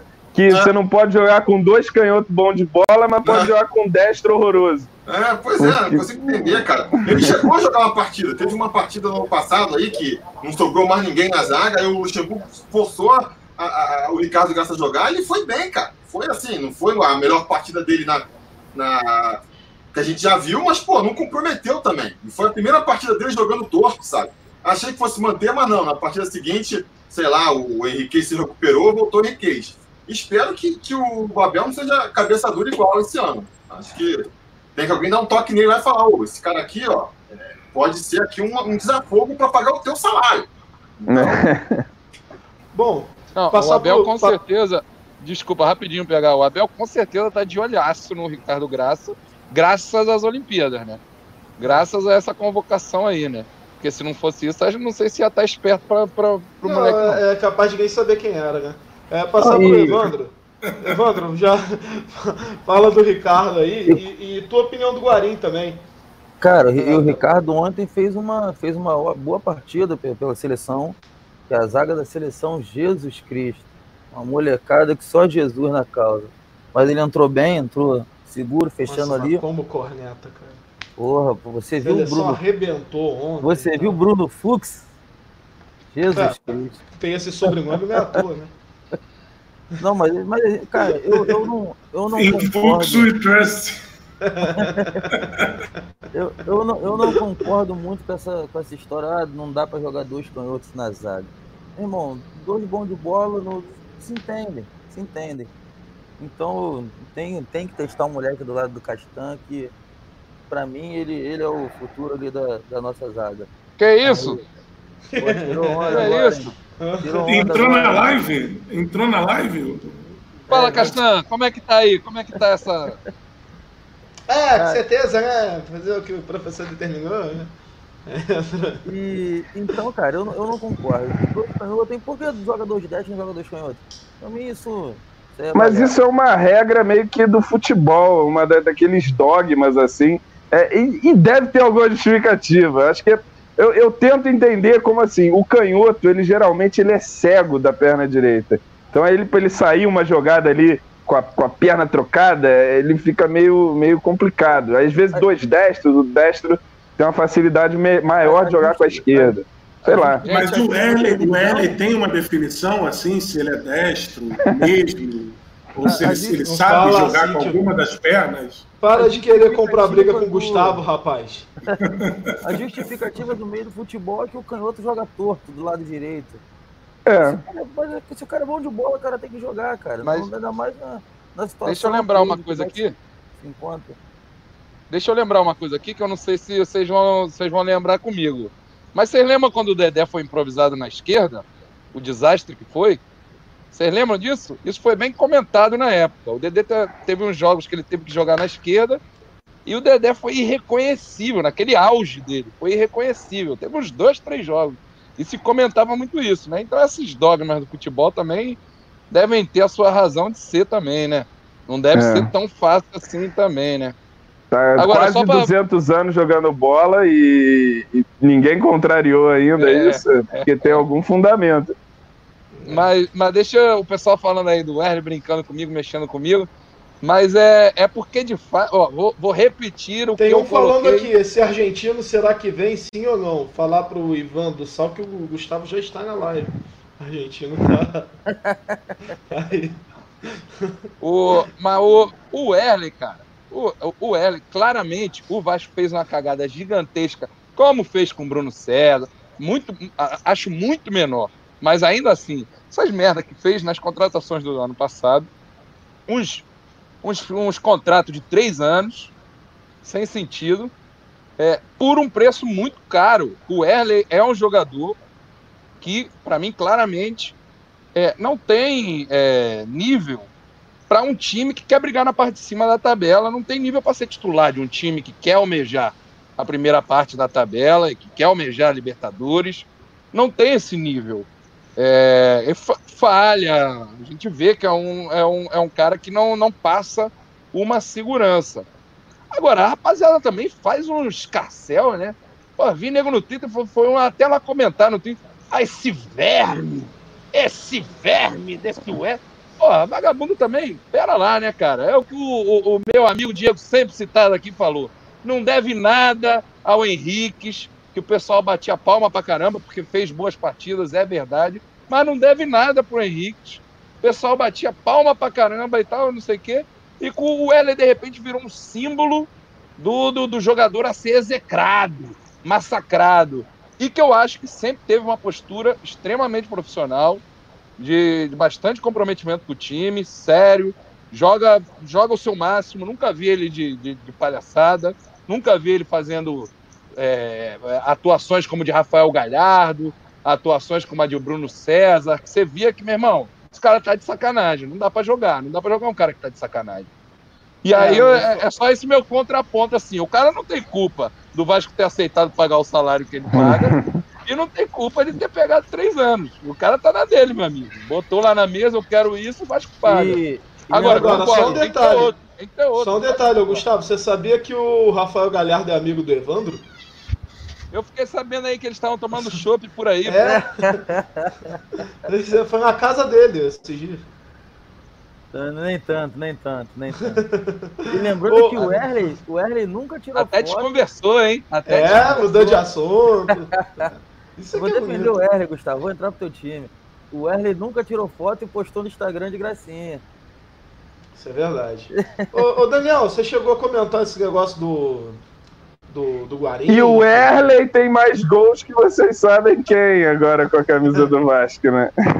Não só um, como dois a mais. Pô, eu ri Fique muito. registrado. Eu ri muito do camarada que comentou lá no Twitter. Porra, o, o, o- Henrique entrou livrinho e tal, na hora que foi chutar, ele ficou meio abalado ali, porque ele lembrou do tweet do João Almirante. Barreiras psicológicas bloquearam o chute. Não, até porque quem tumultua é o João, é a gente lá, a gente que faz piada do Vasco e tal. O problema é a gente, não é o, não é o Henrique achar que é jogador de futebol, não. E essa foi indireta, hein, pessoal? Indireta do PH, hein? Tem mágoa aí, hein? Tem mágoa. Quem não, tem não, tem não. Foi indireta mais genérica possível. Ô, Daniel, você chegou a falar disso tudo aí? O Erley, é, Guarim, Ricardo Graça, e, enfim. Ô, PH. Ricardo Graça, eu já falei que o Vasco tem que testar juntamente com o Leandro Castan. Sei lá. É, eu acho que. Eu vou discordar. Eu acho que tem que testar mesmo. Pra pelo menos ver se vai dar certo ou não. Acho que são muitos poucos jogos para dizer que não vai dar certo. Apesar que né, a lógica do futebol é que não vai dar certo, né? Mas não temos outras opções, não temos dinheiro para contratar, né? Então, agora, a- questão do, do Guarim é que eu já tinha falado. Acho que ele vai acabar assumindo essa função mesmo de, de, né, de volante armador, né? Vamos colocar assim. né, vai ajudar ali no meio de campo e vai ser o cara da armação até então. O Vasco não tem dinheiro para contratar. Também não temos muitas opções no, no- O Felipe Ferreira, que estava quase. esteve perto de renovar. Acabou saindo, que era uma aposta, né? Mas acabou não tendo muita oportunidade. Bem fraquinho, como o Gustavo né, tá falando. Só uma coisa, pegar que a gente não falou naquela, naquela, naquele momento que a gente estava falando sobre contratações, né, sobre as chegadas, né, a chegada do Germancano, que foi importante, a renovação do Fred Guarim. Outro ponto importante na temporada também, que foram as dispensas, né? O Vasco se livrou de bastante jogador ruim. E é por isso que eu também concordo com a maioria de vocês que o time do Vasco hoje é mais forte sim do que o do ano passado. Não É que isso sim, seja pô. uma coisa Eu muito concordo, boa, tá? Eu concordo. Não, eu acho que é, assim. Eu acho que é, Daniel, na boa. A gente também fica falando, o nosso patamar, vamos dizer assim, é desse mesmo, de, de meio de tabela de brasileiro, assim. É, não dá pra Acho que fugir é um disso processo, é. Não dá pra gente achar que vai ter. Infelizmente, gostaria muito também. do Vasco subir do, um, sei lá, 11 primeiro, 12 segundo que foi, e ter um time que brigue por quarto, quinto lugar. Mas a gente sabe É. que a realidade não é essa. Com certeza. E a gente vai Só- ter que vai ter que lutar por isso aí, acho que uns 3, 4 anos. Também acho, também acho. Sem falar que é meio louco a torcida ao mesmo tempo exigir salários em dias e exigir reforços de peso, É. sabe? Não, é, Pois é o é. que o João falou, é o que o João falou. Nós estamos acostumados a todo ano o Vasco contratar 15, 20 é, contratações, 15, 20 jogadores, e desses 15, 20 jogadores, um, dois conseguir fazer alguma coisa né, razoável. Então, é, tá certo. O Vasco esse ano não contratou, praticamente, mas também não saiu atirando igual maluco. Já o fogão. Já o fogão, até o nosso onda, né? fogão. Cara, Só- é impressionante que o Botafogo tá seguindo a mesma cartilha do Vasco. É tipo, Não, o chega a ser Botafogo- assustador, o cara. E o Botafogo Botafogo tá- já faz isso há bastante tempo, O né? Botafogo tá cumprindo a risca. o Você- você renova o Telecurso 2000 de como ser rebaixado. Tá cumprindo tudo direitinho, fazendo dever de casa, tudo dire... uma hora vai. Porque, pô, Não, porque é assim- muita decisão errada, cara. Eles pegaram o Valentim pra não rebaixar o time. O time não foi rebaixado, mas mais pelo demérito dos adversários do que pelo próprio mérito do Valentim. Aí mantém o cara, é a mesma coisa que fez o Vasco, deixa ele contratar um monte de pereba igualzinho Né? e manda ele embora. Só Uma que o Vasco demorou mais tempo. Até porque a coisa com o Valentim em termos de resultado foi desandar mais só lá É, na mas frente, olha- né? mas olha Ele só, o conseguiu Vasco- fazer. Trabalho Vasco- dele no Vasco é melhor do que no Botafogo. Não, mas então, o, o- a demissão do Valentim no Vasco demorou mais, mas também quando, quando veio foi totalmente justificada. Então, assim, tem esse histórico também pro cara do Botafogo nem pensar em renovar, nem pensar em contratar pra, pra, pra livrar da Série B, nem pra, pra nada, né? Não, e tem uma autoestima, tem uma autoestima do Valentim que eu fico Nossa. tentando imaginar a mesa de negociação do Valentim chegar e falar assim, olha, não, tudo bem, eu aceito o contrato, eu só coloquei uma cláusula aqui que em caso de rescisão do contrato antes do fim, eu recebo um milhão de reais.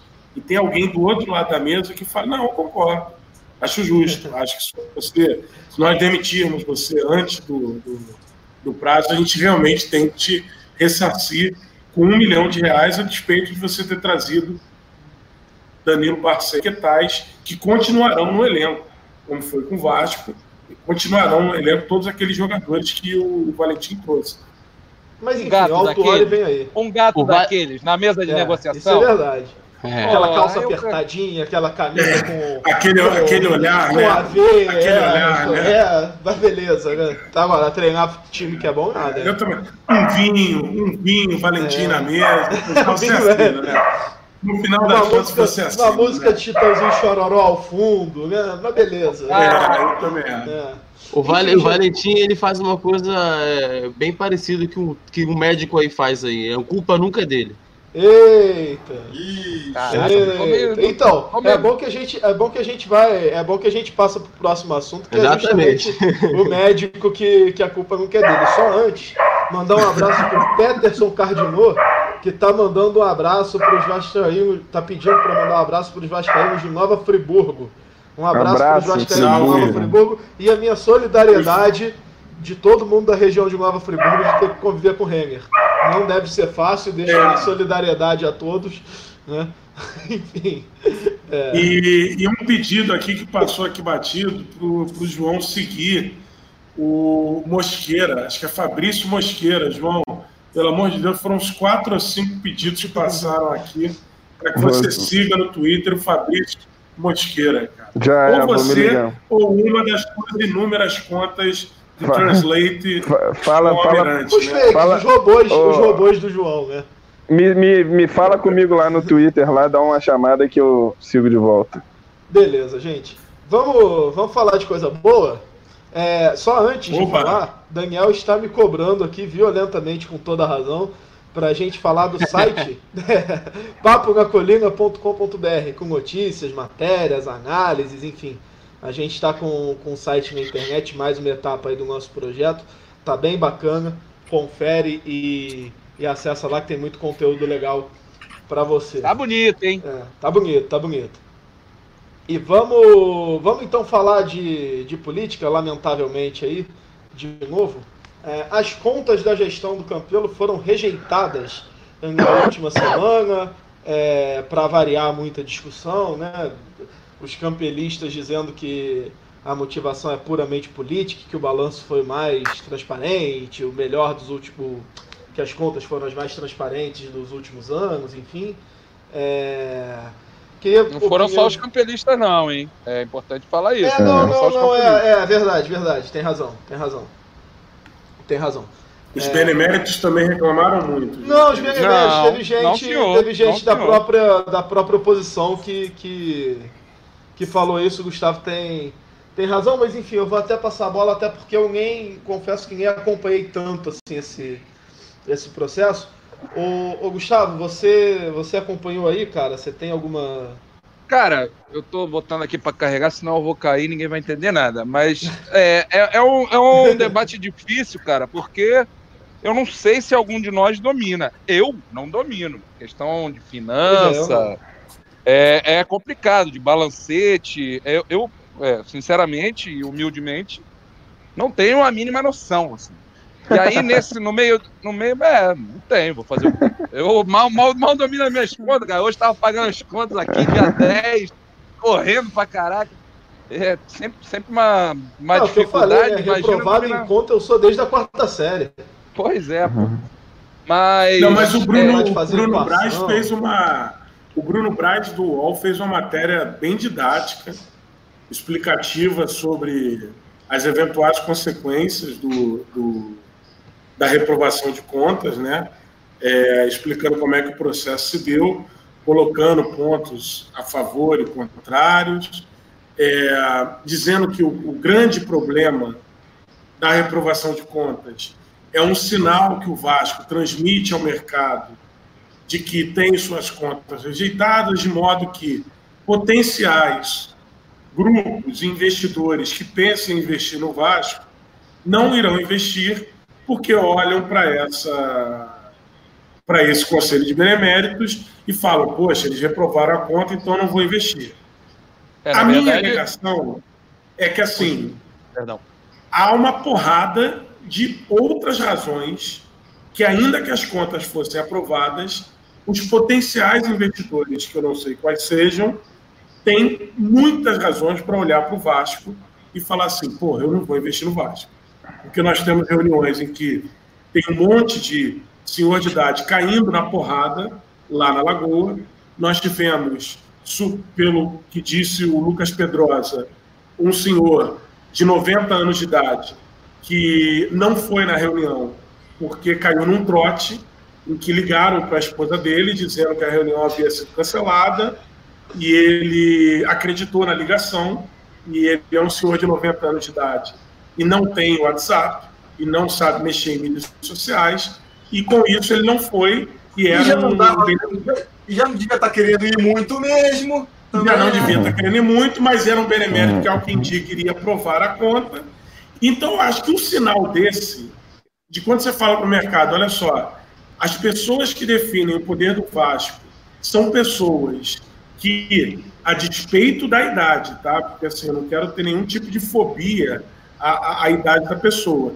Mas são pessoas que, aparentemente, com todas as informações que o Pedrosa trouxe, não tem WhatsApp, caem num trote de telefone, é, não ligam para outros líderes, para outros, não se falam entre si, né? Porque assim, a esposa dele recebeu uma ligação e ele não liga para outros beneméritos, outros grandes beneméritos, para saber se é verdade ou não. Então, assim, ele está tão desconectado do clube que ele não foi. Então, assim, eu acho que e também não está muito preocupado, né? Exatamente. E são essas pessoas que têm cadeira cativa de metade do poder do, do conselho que decide questões altamente pertinentes para o Vasco. Então, assim, nesse contexto, sendo muito franco, as contas serem aprovadas como eram na gestão Eurico, sendo feitas no papel de pão, ou sendo reprovadas como foram na gestão Campelo, sendo as ditas contas mais transparentes da história, eu sinceramente acho que o mercado continua tendo a mesma visão do Vasco. O Vasco é um clube é, que está se seguinte, fechando. Eu só tenho, eu só tenho uma, uma. Só que. Desculpa. Não, pode concluir. Não. Pode concluir. Quando eu puder entrar aí não, também, não, eu tô não, na fila. É só uma, só uma ressalva para Não, só para passar uma, só para fazer uma ressalva aí para passar a bola já, porque de fato eu só vi que as contas foram rejeitadas, eu não acompanhei muito o debate.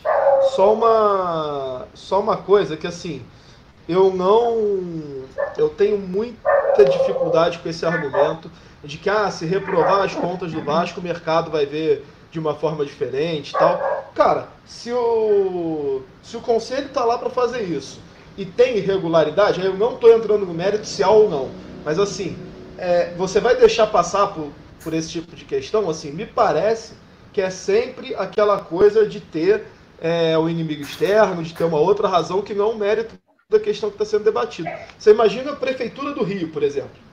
Prefeitura do Rio, Crivella fez todo tipo de lambança possível e imaginária é, a prefeitura com déficit de não sei quantos milhões de reais, sem investir o mínimo e tal.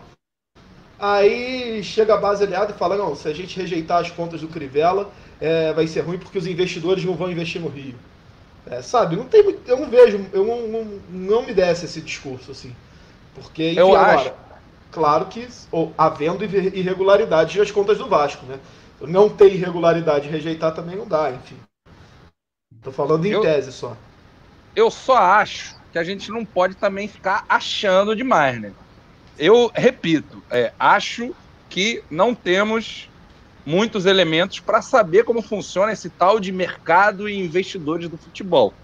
E aí uma coisa me marcou. O, o, o, o Freud citou o, a matéria do Bruno, e, e, uma coisa me marcou que foi a matéria do Rodrigo Capello.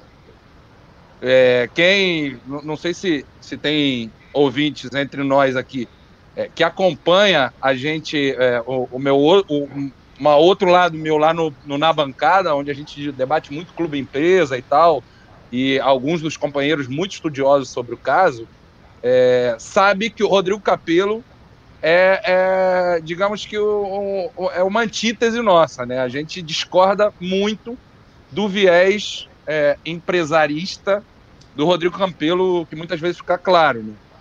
É, agora, uma coisa é inegável: ele é um estudioso, muito gabaritado, sempre mostrou extremamente é, independente isento ou tentando uma isenção, é, não tem rabo preso, não tem, não tem nada que desabone a postura do Rodrigo Capello em termos de interesses ocultos, de querer fazer alguma coisa para prejudicar alguém ou, ou, ou favorecer ou, ah. ou, ou favorecer outra pessoa. E ele foi muito duro. Ele foi muito duro nessa reprovação das contas. E que eu acho que pior do que você ter a repro, a, as contas reprovadas é você ter uma leitura de que as contas foram reprovadas por politicagem. E eu discordo do Freud nesse sentido, de que então, pô, nesse, nessa bagunça que é o Vasco, isso. isso tanto não, faz, faz, tanto não faz, não faz diferença. Não, discordo. Acho que vem como mais uma avalanche, pelo que. Aí também fui conversar com um amigo meu, advogado é, empresarial, que falou, cara, essa empresa, a BDO, se não me engano, essa empresa de consultoria é extremamente respeitada e todas as ressalvas feitas são comuns em auditorias do tipo. Então, assim, eu posso achar o que eu quiser, mas eu não conheço e fui ouvir minimamente essas opiniões que me marcaram. A do Rodrigo não, Capello. Então, é. Desse, mas então, mas aí. Desse, é, é, mas, só, só mas há opiniões de que a BDO também não é tão respeitada assim. Também é, há. Não sei. E, Aí, e a aprovação, a aprovação também seria política. Porque o que está aparecendo é o seguinte: é que a reprovação foi política e a aprovação seria técnica. Mas, mas Na verdade, que... todas as decisões que sairiam daquele conselho seriam unicamente políticas. Não, unicamente. Assim, é, não, só, há, só não haveria não haveria decisão ali sem ser política ali dentro. Não há. Isso, isso é um fato. Só repetindo, só repetindo meu ponto. Se teve motivo para aprovar, se as contas estavam tudo ok, o argumento é: as contas estavam ok para serem aprovadas. Não é porque o mercado disse, porque não sei o quê. É, não, tá então, bom, mas eu prova, acho. Tá ruim rejeito, mas, né, mas, assim. É mérito da questão que tem que entrar no debate. Eu, eu, assim como até acho que foi o Felipe que falou, o Gustavo e todo mundo aqui confessou um pouco do seu desconhecimento sobre esse aspecto das finanças, eu fui fazer o mesmo o que uma pessoa burra tem que fazer quando se depara com um assunto que não conhece, que é ler quem mais ou menos entende daquilo ali. É, é eu também vi essa opinião do Capelo, eu vi um posicionamento é, da confraria, que foi um posicionamento até bem extenso, assim, é, em que eles explicam essas questões da ressalva. É, mas assim, o que a mensagem que é estranha, e aí não tem como negar, é que você tem um monte de conselheiro ali que aprovava qualquer coisa, há, sei lá, pouquíssimo tempo atrás, e agora reprova. E ao mesmo tempo, pessoas que reprovavam e agora aprovam, né? Enfim, é, a é questão é técnica realmente fica, às vezes, em segundo plano. E sobre esse debate técnico, pelo menos na média das opiniões que eu vi, das argumentações que eu vi, é, a recomendação era que se aprovasse as contas. Né? Me parece que era o mais razoável de fazer nesse momento. É, mas, enfim, também em termos de consequência prática, aí eu tô com Freud. Acho que não vai surtir muito, e até pessoas que, que entendem e tal. Eu consultei um conselheiro, perguntei para ele, é, e, e, prático isso aí? Ele é de prático pouquíssima coisa, mas é um, não deixa de ser um recado ruim, né? É, mas, mas, de pra, mas de prático não seria pouquíssima coisa porque a gente já tá queimado? Também pensando por esse lado pode ser, né? É, porque é isso, eu acho que é isso. Eu acho que resgataram até uma... Não tem, não tem credibilidade. Não, é, tipo assim, infelizmente não tem. Não era, não era a aprovação das contas que ia dar credibilidade ou tirar, né? É um processo. Eu, só, só eu acho. Pode continuar, Felipe. Não, assim, eu acho que não, não tem como falar que não é político, porque por mais que tenha tido a confraria aí, que é oposição e votou a favor, acho que foi o único grupo também. Porque se você pega ali a votação, está separado. Oposição votou para derrubar e, e, situação votou para fazer. E muitos ali, é, vamos e ganhamos. Tem tanto conhecimento quanto a gente nessa, nessa parte ali. Os caras que são remidos ali não são, to, não são todo mundo é, estudioso da matéria. Estão sendo. Eu acho que nem todo mundo leu o capelo, hein? É, nem o Bruno Braz. Assim, agora, gente, se, eu então não sei também. Eu tendo a acreditar que, que que deveria ser aprovado também. Por isso aí, o Rodrigo Capello falou, e a BDO é uma empresa. É... A justificativa de que ah, aprovava antes, agora na prova, também para mim parece fraca, porque dois erros não fazem um acerto, né? Porque é antes é, é, aprovava certo, agora está errado. É, isso de fazer ruim também, aí é que nem o PH falou, né? É, cara, se, se, se, é, se, tão ruim pro Vasco é, reprovar as contas, então nem cria o conselho. Exatamente. Passa direto já, sabe? Exatamente. E, é e também a coisa assim, e essa coisa de reprovar a conta no conselho é que nem o. Que nem se fala, a São Januário aí. A primeira vez que saiu a notícia eu fiquei preocupado, 10 anos atrás, quando reprovaram as contas do, do, do Dinamite. Meu Deus, e agora o que acontece? O clube vai parar, reprovar as contas. E a gente vê que vai tudo passando. É claro, é, é mais uma queimação de filme num, num filme inteiro queimado, assim. É, e assim. Mas assim, eu, eu essa, direção, eu... essa administração tem que começar de novo. Já deu errado, sabe? Não vai ser aprovar agora que vai salvar também. A, agora, ficar... eu acho que, que, do ponto de vista estratégico, político da oposição, não ter aprovado foi ruim. Acho que isso não, não teve, pelo menos no que eu percebi de impacto, foi um impacto negativo, de gente que aí acaba entrando todo mundo no mesmo balaio. Gente é, ali que pode ter ido por técnico ou não. Porque parece que não foi simplesmente uma birra da oposição. Parece que é um movimento para tentar derrubar o, o Campilo nessa reta final ali, fazer um impeachment. Tem, tem essa tese aí, que eu não sei se é conspiratório ou não. É, que pode ser ou pode não ser. Mas assim, o, o Capelo também argumenta na, na, na reportagem dele de que as pessoas disseram que a ressalva que a BDO fez é, foi de que não se sabia do dinheiro. Assim, é preciso dizer que a BDO fez uma ressalva sobre valores que ela não tinha como comprovar, porque não havia documentação é, suficiente para dizer que valores eram aqueles de 32 milhões de reais. O Campelo, ele tomou uma decisão de é, oi, desculpa, Gustavo. Não, não, não, desculpa, não desculpa, não estou querendo cortar. Só um, um, parece que isso é prática comum em, em análises desse tipo. Sim, só que o, o Campelo ele foi instado, foi convidado a explicar. E ele poderia, inclusive, explicar e chegar lá e dizer: olha só, esses 32 milhões aqui dizem respeito a, a, a valores que são de gestões, inclusive, anteriores. O Campelo, inclusive, é pródigo em falar de herança maldita. Esse era um ótimo momento para o Campelo vir, mostrar a cara e falar assim: isso aqui é herança maldita. Isso aqui não temos que comprovar, porque o Eurico fazia no papel de pão. Mas o Campelo, por uma decisão política, preferiu optar pelo seguinte: eu consigo aprovar minhas contas pelos beneméritos. Consigo fazer politicamente um cálculo de que os beneméritos vão aprovar minhas contas. E aí há a suspeita de que os beneméritos, houve beneméritos que foram enganados, dizendo que não ia haver. Assim como há suspeita de que houve é, promessas de novas, novos cargos de beneméritos para grupos de dentro do Vasco que poderiam indicar novos beneméritos futuros é, se aprovassem as contas. Então, assim, está tudo político.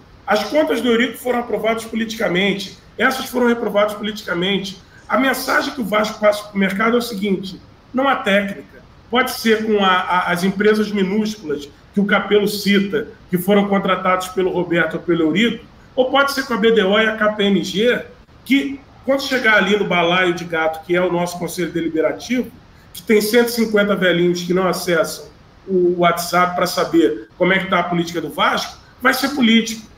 Então, assim, o recado para mim que está sendo passado ao mercado é o mesmo, aprovando ou reprovando.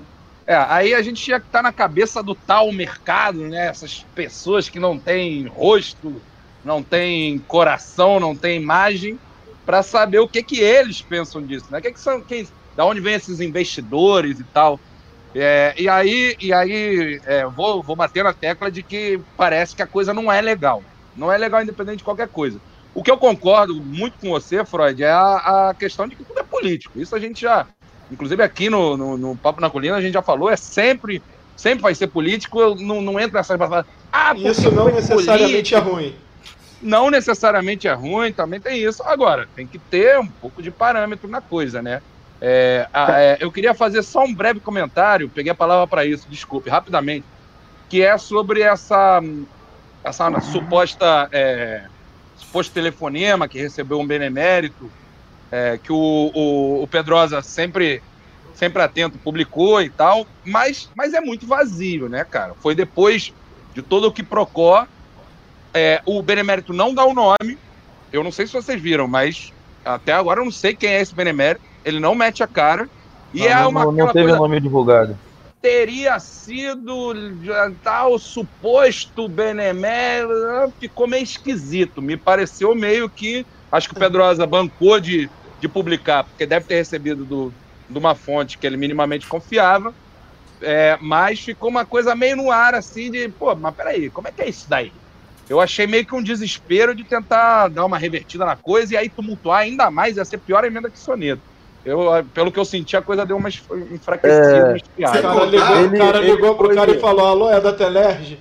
Não, ele, ele no, teve, teve um, um, seguidor do Pedrosa que questionou ele o nome do Benemérito e tal, essas coisas. E ele disse no tweet que não poderia revelar o nome pelo o pedido do Benemérito. O Benemérito é. medo que, que aconteça alguma coisa com ele. Empresário. É, Benemérito assim, só... João Almirante. Só para terminar João de arrematar Carvalho, é, o meu humilde ponto sobre toda essa questão, é, me parece que a oposição é, estabelece um parâmetro altíssimo para si mesma também, né? Também Porque isso. teve esse, esse balanço que, assim, pelo que a gente viu do, da maior parte das opiniões, e acho que a do Capelo é uma muito importante, porque ele estuda isso a fundo, ele foi bem categórico em dizer que esse é o, assim, de longe melhor o melhor balanço. balanço já apresentado pelo Vasco e tem essas ressalvas. Vi outras pessoas que entendem disso falando que ressalvas vão ter nos próximos balanços do Vasco todas. Assim, que é, um, é, é que isso vai acontecer. Não, então, e, e a oposição vai estar, tá, de repente, no ano que vem, de frente do clube, e aí vai ter que aprovar, e aí, aí vai falar, ué, e lá no passado tu reprovou por causa dessa ressalva, enfim. E a roda enfim, gira, né, João? E a roda, a roda gira. gira. Tem uma coisa, deixa eu só comentar aqui, até fugir um pouco, porque você falou de ressalva, e isso é verdade mesmo. Por exemplo, é, conta de prefeitura, eu já estudei isso para fazer matéria aqui e tal. É, tudo bem que o TCE é uma várzea, né? O TCE do Rio aqui aprova mais do que cursinho de pré-vestibular. Tanto que. Os beneméritos do TCE. Os beneméritos do TCE, que a maioria foi preso até, até o outro dia, né? Mas enfim, o que, que acontece? Podia rolar no Vasco isso aí. Podia, podia. O que, que, que, acontece? Você tem lá, é, porra, vai lá, relatório de contas da prefeitura de Petrópolis. Eles vão achar lá umas, sei lá, 10 ou 20 impropriedades, que são as ressalvas no caso do Vasco. Que não necessariamente é, é uma coisa insanável. Entendeu o que eu quero dizer? Então, assim, é uma coisa que você fez ali de errado, uma coisa que não foi a melhor prática, mas que consertando isso, consertando aquilo, fazendo aquilo Essa, que você conserta. Essas não ressalvas é o... do Vasco, parece que tem que contratar uma empresa especializada nesse troço para ir então, buscar. Porque é uma coisa. Exatamente, acho... mas não é assim, o cara tirou do clube, abriu um rombo de não sei quanto, não, é. é isso. Não é, é uma fraude, não é, não é, é a pilantragem. É isso. Porque uma coisa que eu acho que muitos podem não estar atentos aí, pessoal que está ouvindo, é que essas contas que estão sendo aprovadas, reprovadas aí, são as de 2018 ainda. Quer dizer, já foram Sim. uma vez para votação, estão voltando agora, né? Que acho que um dos questionamentos que aprovou foi justamente isso. Explica, volta ano que vem e explica. E o cara não ligou. E não explicou. Né? E não explicou. É. Agora, tipo então, assim, assim tem 2018, quando você encontra a ressalva, você pede explicação. Né? Assim, é, é aquilo. A, a, a, a, Sempre Vasco, por exemplo, que se posicionou e colocou lá, um, fez uma arte explicando que não para o clube, não, não, enfim, fez todos os pontos lá de defesa dela, assim como a confraria colocou os pontos dela, a Sempre Vasco, as duas são oposições a Campelo, a, colocou o ponto de que, enfim, não, não é isso, não espalhe fake news, enfim, colocou toda uma série de pontos lá, é, consolidando o seu voto como contrário à aprovação das contas. Eu não então, assim, detalhado da Sempre Vasco, não, hein? Não foi muito Não, tem, tem uma não, né? arte, tem uma, não, arte, tem uma arte. Procura lá no uma arte dizendo não espalhe fake news e tem os pontos lá dizendo é, que, não, que, vai... que não atrapalha. Tem duas do... frases. Tem duas frases. Não muda nada no Profut, não, muda nada não é, sei o quê. Um, dos principais impactos que, que se diz que começou dizer que poderia, poderia atrapalhar. Mas, assim, o que eu estou dizendo é, é, entrando a oposição, entrando a confraria, entrando a, a, a, Sempre Vasco, entrando a Desenvolve Vasco, eu não sei se é oposição, porque virou oposição, mas ao mesmo tempo votou a favor, porque se ela vota contra, também ela vota contra ela mesma, porque ela estava em 2018 junto nesse balanço. Então, assim, entrando quem for oposição, é, o que eu espero só é que, assim, se tiver ressalva, vai lá e explica a ressalva. A conta é 2018. Nós estamos em 2020. Cadê a explicação da ressalva? É, Cara, eu acho que problema... esse ponto para o Campelo tem que ser assim. Explica a ressalva, meu amigo. Eu, Cadê eu, o, eu, o Campelo é assim? No, ele não explica, ele só aparece na boa na hora de mostrar o Germancano, botar o capacetezinho no CT do Vasco. Entendeu? Explica a ressalva, cara. É, o problema é que, eu acho que essa na... ressalva é autoexplicativa, cara. O Capelo fala disso e esse meu amigo advogado é, falou a mesma é. coisa. Eu, como não sei, eu é. desse cara. É negócio de depósitos judiciais, é uma grana que o Vasco tem para é receber, né? Um negócio e que é assim. difícil Exato. de se localizar, e é isso. É. Exato. Mas assim, quem, é, eu perguntei isso pro, pro nosso glorioso amigo Helder no, no Twitter. Ele fez um, uma thread muito explicativa sobre o que eram as ressalvas, muito didática. E a minha pergunta para ele foi: cara, a tua, a, a, o teu fio é altamente explicativo. Por que o Campelo não fez isso diante dos conselheiros? E por que, que a gente precisa que o Helder explique didaticamente para todo o Twitter? Sendo que todo o Twitter não vota a aprovação e a reprovação. Quem vota são os conselheiros. Por que Helder o Campelo não fez? Hein? É, é, eu, eu voto, porra. Mas antes ao Campelo, eu voto há muito tempo. Já falei Helder, João, o, o Cacheiro, enfim. Me tire é dessa, desse problema. O Cacheiro, botar. o Cacheiro vai ser um dia ainda presidente do Vasco. E eu quero botar esses vascaínos Jamais... digitais todos, esses vascaínos digitais que não apitam nada, né? Que não não tem que falar nada no conselho, eu quero que os vascaínos digitais falem lá no conselho. O Cacheiro, Agora, você nunca vai me ver discutindo com esse cara. Nunca vou, vou discordar dele.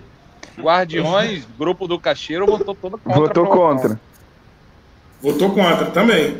Também votou contra. Então, mas eles têm planilha, eles têm um monte de coisa. É complicado.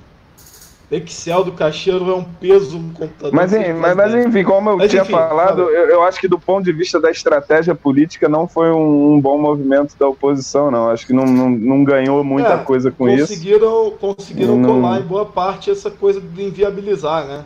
É, se é, muito isso. O efeito é só ruim. Eu não vi nada de positivo sair disso. Infelizmente, assim, mesmo sem ter essa análise é, mais embasada que eu gostaria não, é. de ter. Em termos assim, mas... de, a imagem que passou para a torcida, isso a gente pode analisar, foi bem ruim. Horror, horrível. É, porque a, a, opinião de quem entende um pouco mais é que teria que ser sido aprovado, né? Empresas de renome. Acho que nesse, nesse foi tão só Não, tem até as duas coisas. Assim, não, acho tem, que tem, tem argumento para aprovar e para reprovar o, o, o Evandro. E a galera é. esperava essa, essa, essa aprovação, né? Eu, eu, assim, do que eu li, eu, eu vi argumento técnico para aprovar e vi argumento técnico para reprovar. O meu ponto é, do jeito que a política do Vasco é feito hoje, em que você tem 150 pessoas com poder vitalício que estão muito distantes de qualquer tipo de gestão moderna, né? É, para decidir, cara, o técnico ele vai passar muito aquém da possibilidade de mudar. Inclusive, é, a minha visão é que assim a gente acabou conseguindo conquistar a eleição direta, que foi assim uma coisa que todo mundo vibrou, e que no final das contas teve um preço altíssimo, que é não ter nenhuma mudança de diminuição de poder do Conselho Benemérito dentro do Vasco. Foi aprovado lá, no, os 150 continuam vitalícios, com poder, com decisão. Metade do Conselho Deliberativo é formado por essa galera que vai votar politicamente. Então, assim, é. os critérios têm, mas na hora que for entrar, mesmo aquele que a gente eleger diretamente, vai ficar assim, ah, pô, passou mal para a torcida, torcida. Mas na hora, o, que for, o movimento que é feito para o Vasco é para fechar ali dentro. A galera que decide se a torcida está feliz, se a torcida não está, se é verdade que ofereceram cargo de benemérito ou não, se é verdade que ligaram para a esposa do senhor e mentiram para ela ou não, não importa, porque fica decidido entre aqueles 300, dos quais 150 são colocados lá, sabe Deus como, sabe Deus por quê, sabe Nossa Senhora das Vitórias, até quando eles vão poder decidir o futuro do Vasco. Pois é. Benemeritofobia no Papo na Colina, hein? Eu sou, é eu sou, única bene, eu sou É benemérito fóbico. Eu vou lançar a campanha, bota um, um benemérito no sereno. Mas eu, mas eu fico, eu fico imaginando o, o maluco de mercado que entende dessas porra de balanço, de BDO, de auditoria, vendo a gente assim, e falando: caraca, esses caras não sabem nada, né? Agora multiplica por 300, maluco. É o conselho, cara. É isso aí. É isso. É isso. Gente, fe- Gente, vamos já caminhando para o final do programa, é, falando aí sobre a grande jogo que o Vasco vai ter na quarta-feira contra o Altos do Piauí, jogo lá em Teresina. É, mais um jogo decisivo aí nesse começo de ano nosso, né? É, enfim, em tese também não é pra gente se preocupar, né? Não sei quem queria começar aí falando de Vasco e Não, Altos. segundo posso- informações do, do, de um amigo que eu até passei para o João, que ele perguntou hoje no tweet, um amigo que tem uma arroba que eu achei interessante, Fábio Lula Marques, é, mora no Piauí, vai ao jogo. Ele disse que o Vasco vai ter que se esforçar muito para não passar de fase na Copa do Brasil. É. Disse ele. E é, assim, é difícil que a gente não se conhece, não faz a menor ideia de como é o Altos, né? Eu sei que tem um rapaz lá chamado Max Carrasco. Já tô meio, meio, Opa. meio cabreiro aí com o Max Carrasco, o nome daqueles caras que mete gol no Vasco. Mas Eu quero saber o assim, seguinte: o Altos em relação ao Juazeirense, qual que é ali o nível de comparação? Só pra gente Ó. saber. O Altos é o segundo colocado no campeonato piauiense, com quatro Porra. jogos, três vitórias e um empate. Isso, isso no campeonato boliviano é o quê? Só pra gente ter um parâmetro. não, mas, mas, mas assim, Oitavinha, oitavinha. Oitavo lugar, né? É, me- pelo que eu, que eu tirei de informação aí com a galera vascaína do Piauí, é um time muito fraco mesmo, um time que pro Vasco ser eliminado tem que fazer muito esforço, muita força mesmo. É, o, o estádio lá tem capacidade para 40 mil, mas só tá liberado 13 mil, então não vai ser é, caldeirão, não vai ser pressão, o, está, a, o- o- a arquibancada fica longe do campo, né? Então a gente não vai enfrentar aquela dificuldade de cenário, por exemplo, que teve contra a Juazeirense. É, o gramado eu acho que é um pouquinho melhor, aquele gramado da Juazeirense. Acho que deve ter sido o pior gramado que o Vasco jogou na, na sua história. É, esse do, do Albertão, que é o nome do estádio lá, parece um pouquinho melhor. E como eu disse até ontem no Twitter, se o time, que eu vi a galera falando, ah, por que, que vai botar o time titular? Porque aí tem jogo na quarta. Eu falei, pô, se o time titular do Vasco não for capaz de ganhar da portuguesa no domingo e na quarta-feira do Altos, então a gente fecha logo as portas e nem disputa mais campeonato nenhum, né? Então acho que não vai ser problema aí, questão física, não. É um jogo que, que em tese é para ser fácil, né? Vamos ver se o Vasco não, não complica. É, esse time do Altos é semi-profissional, imagino eu, né? Time da, da quarta divisão aí. É, enfim, jogo até que se a gente forçar um pouquinho, pode até pegar uma moral, fazer uma goleada aí. Tempão que o Vasco não mete uma goleada, nem lembro a última vez que o Vasco meteu um 4x0 em alguém aí. É, de repente é nessa quarta-feira. Gol de cano, eu tenho certeza que vai ter, já posso deixar aqui garantido. Então, 1x0 pelo menos a gente já, já tem aí desse jogo. Caralho, João gorando geral. Aí, ó, tem um, um ouvinte nosso aí, ó, Vicente Paulo, piauiense, mora em Timon, divisa do Piauí Maranhão. Estará presente Pô. no Albertão. Isso aí, Beleza. Vicente, dá uma moral pro nosso Vascão. Isso aí. Isso que é bacana dessa primeira fase da Copa do Brasil, né? Deixa o Tiru falar, que- pô. O Tiru não tá falando nada, cara. Deixa, eu vou passar pra ele. Não, não tenho, eu concordo com o João Almirante aí. Agora, eu tenho medo da- daquelas noites que tudo tá errado, né? Porque não vejo consistência no time do Vasco para garantir, superar tudo, né? A gente tá com azar aí, pô, duas quarta-feiras chovendo. Inclusive, aqui em São Paulo choveu tanto hoje que eu achei que tivesse jogo do Vasco aqui em São Paulo. E não sei, eu fico com medo disso, tomar um gol no começo, ficar nervoso porque a- o gol não consegue sair. Mas eu acho que é só excesso de, de precaução cautela. da minha parte, de cautela. A tendência é que o Vasco consiga construir o. É, não é possível, né? Não é possível. Acho que a gente consegue sim. Uma goleada não vai ser, dois a, mas um 2x0, pelo menos. Acho que é. Eu só não quero chegar no final 0x0 e, porra, qualquer bola na ataque, aquele. Eu quero não, chegar tranquilo no final do jogo, só peço isso. Esse, é jogo, esse jogo com a Juazeirense não foi um que caiu o mundo no Rio, que tipo, a Globo meio que dividiu o, o, o jogo com. Ah, eu não lembro, eu lembro que a gente classificou com o pênalti mais mandrake de todos os tempos em cima é, do Marrone. Ou, ou, caiu o mundo lá, ou caiu o mundo lá e a luz acabou. a gente dessa. perdeu, a gente acabou ganhou a luz, roubado. Ganhamos roubado, empatamos roubado. Com a do... Max Lopes. Max, Max Lopes. Max Lopes. Então, não sei, acho que é, é, é, tá muito recente aí, né? Esse jogo, foi ano passado, eu fico meio preocupado de passar, porque já desacostumei de ver um jogo tranquilo do Vasco, sem passar nenhum perrengue assim. Então, temos, acho que a gente classifica, não é possível que a gente seja eliminado, mas temos que ser aquele jogo que a gente vai ficar até o último minuto, entendeu? Ah, pô, essa bola entra ou não. É, outra coisa que, que, que, o pessoal lá falou é que, como o River do Piauí, né, que é o grande rival do Altos lá, é, eliminou o Bahia, isso deu uma, uma um brilho, uma confiança lá. É falar, se você pode, é, vamos para cima aí, enfim. O ba... A gente não, não fica muito acima do Bahia, acho que a gente não fica nem acima do Bahia, se for para ser se for para ser rígido, Olha, mas enfim. Com opiniões sobre o Bahia que as feras não. São Não, eu, eu, digo, eu digo em termos de, de investimento mesmo. O Bahia de repente tem um elenco mais caro que o nosso até e, e foi lá com foi eliminado, né?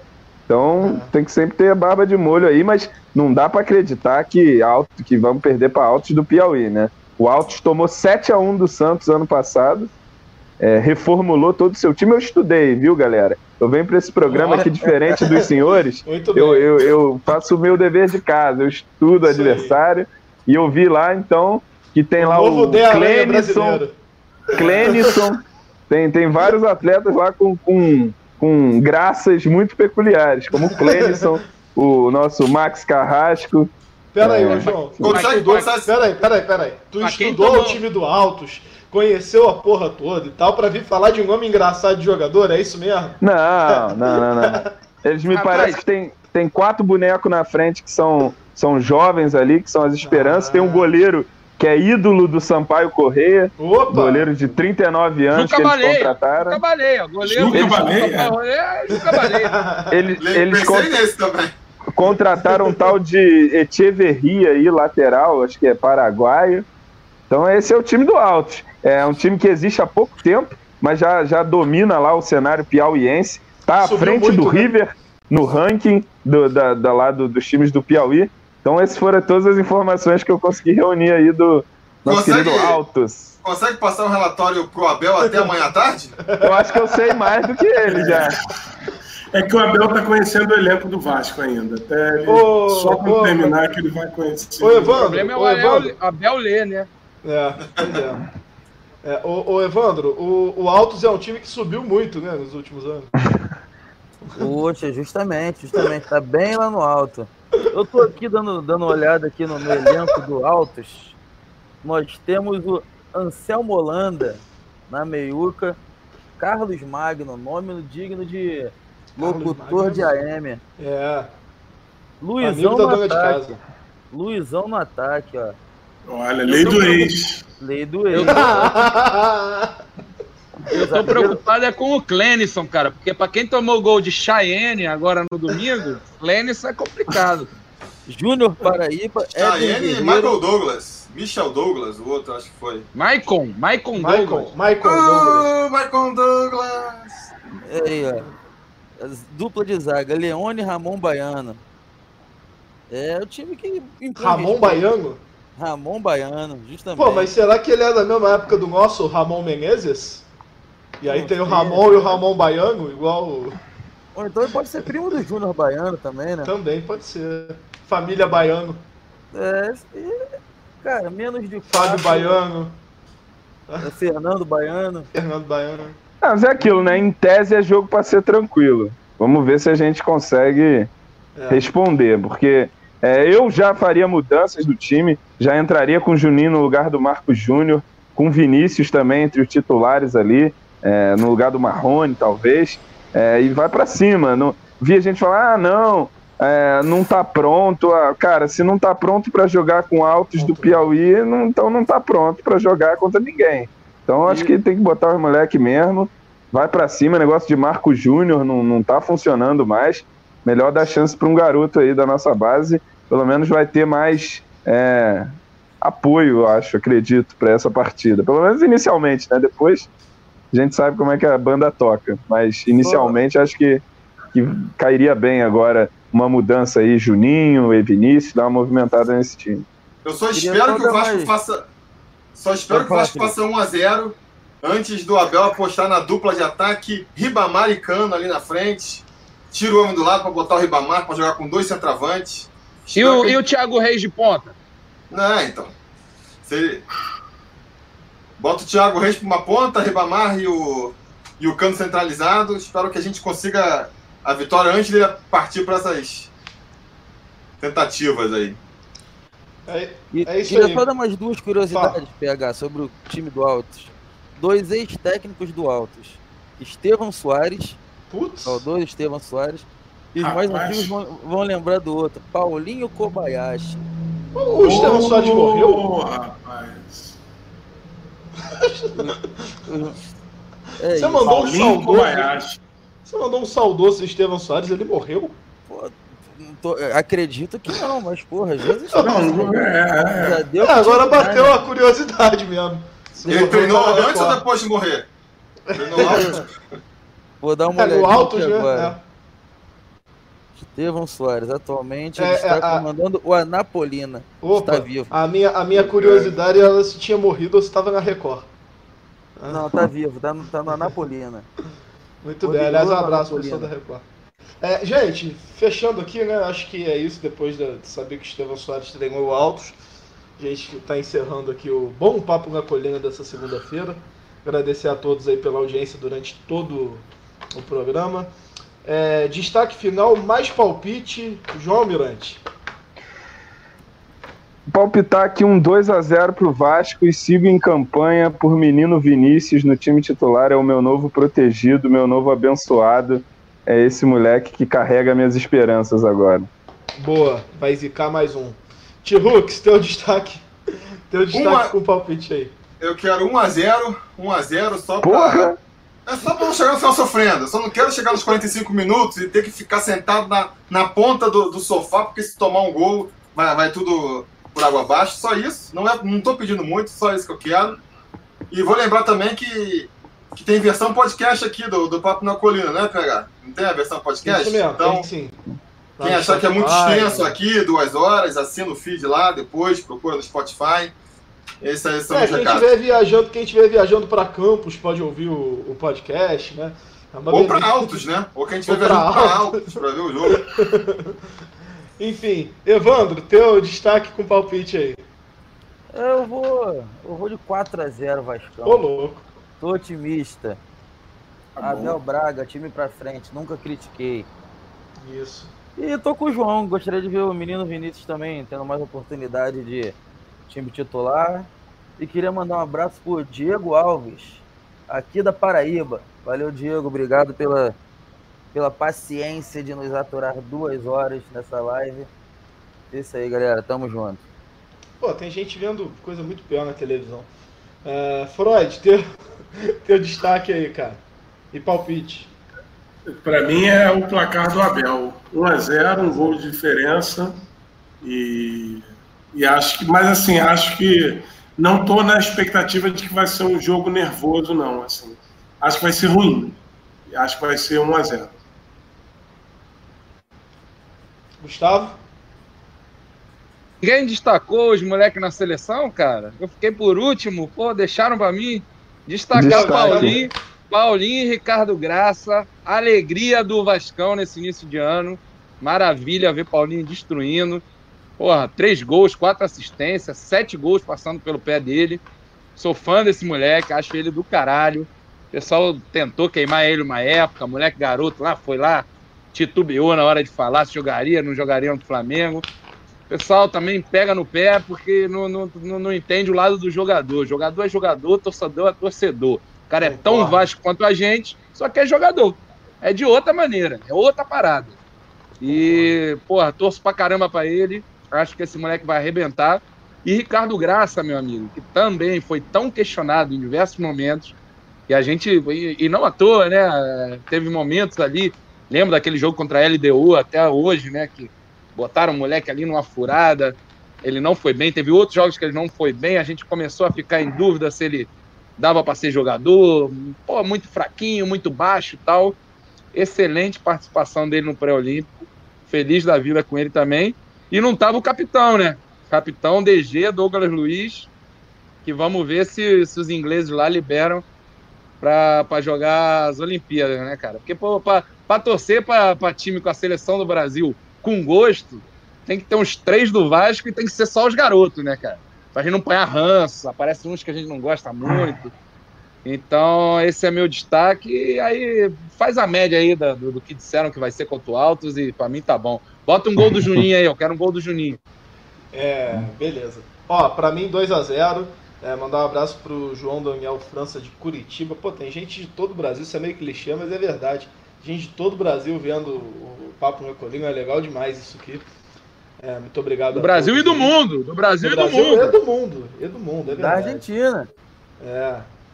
Enfim, é, meu destaque, né? É, tava, o, o, Carlos Guilherme falou no Twitter hoje de tarde, não sei se vocês viram, gerou um certo burburinho, que parece que o Vasco pagou o processo errado do Edmundo, né? Aquela situação que, que deu uma certa polêmica, porque o Edmundo tinha reclamado na televisão que o Vasco não tinha pago o processo, aí o Vasco foi nas redes sociais, enfim, é, foi apresentar o comprovante, parece que era o comprovante de outro processo que não tinha nós, nada Nós temos ribamares em todos os departamentos. Antes fosse só no, no é, campo, é. mas é no departamento jurídico, é no marketing. É. Tecnicamente, um cada, cada o Vasco teve, teve eu não sei o que é pior. Ele errou o pagamento e errou a vara. É, pois é. Então, na verdade, teve. Foi assim, foi um combo completo de, de erro. Eu, Podia ter acertado na minha conta, né? É. Errou ali o depósito, 3 milhas do Ed para mim. Eu não sei, um eu jeito, não sei o que é pior. Eu não sei o que é pior. Se é chegar e, e, e errar o, o, o, processo, pagar o negócio errado, você ficar cantando vitória ainda depois na internet. Ah, pagamos, você é tudo trouxa, tá contra o Vasco e tal. É. Mas o Edmundo pode voltar a ser ídolo, pelo menos, né? Ah, é verdade. Agora ele pode ah, estar liberado para. É um bom questionamento. O Edmundo... Olha, eu não entraria nessa, não, hein? Tô falando muito, hein? Vou deixar quieto, hein? Não, mas é porque ele virou. Edmundo, meu ídolo dentro disso. de campo. Ponto. Não, mas é, enfim. É... Bom, gente, estamos encerrando o Papo na Colina hoje. Voltando semana que vem. É... Obrigado aí pela companhia. Até, gente. Abraço. Valeu.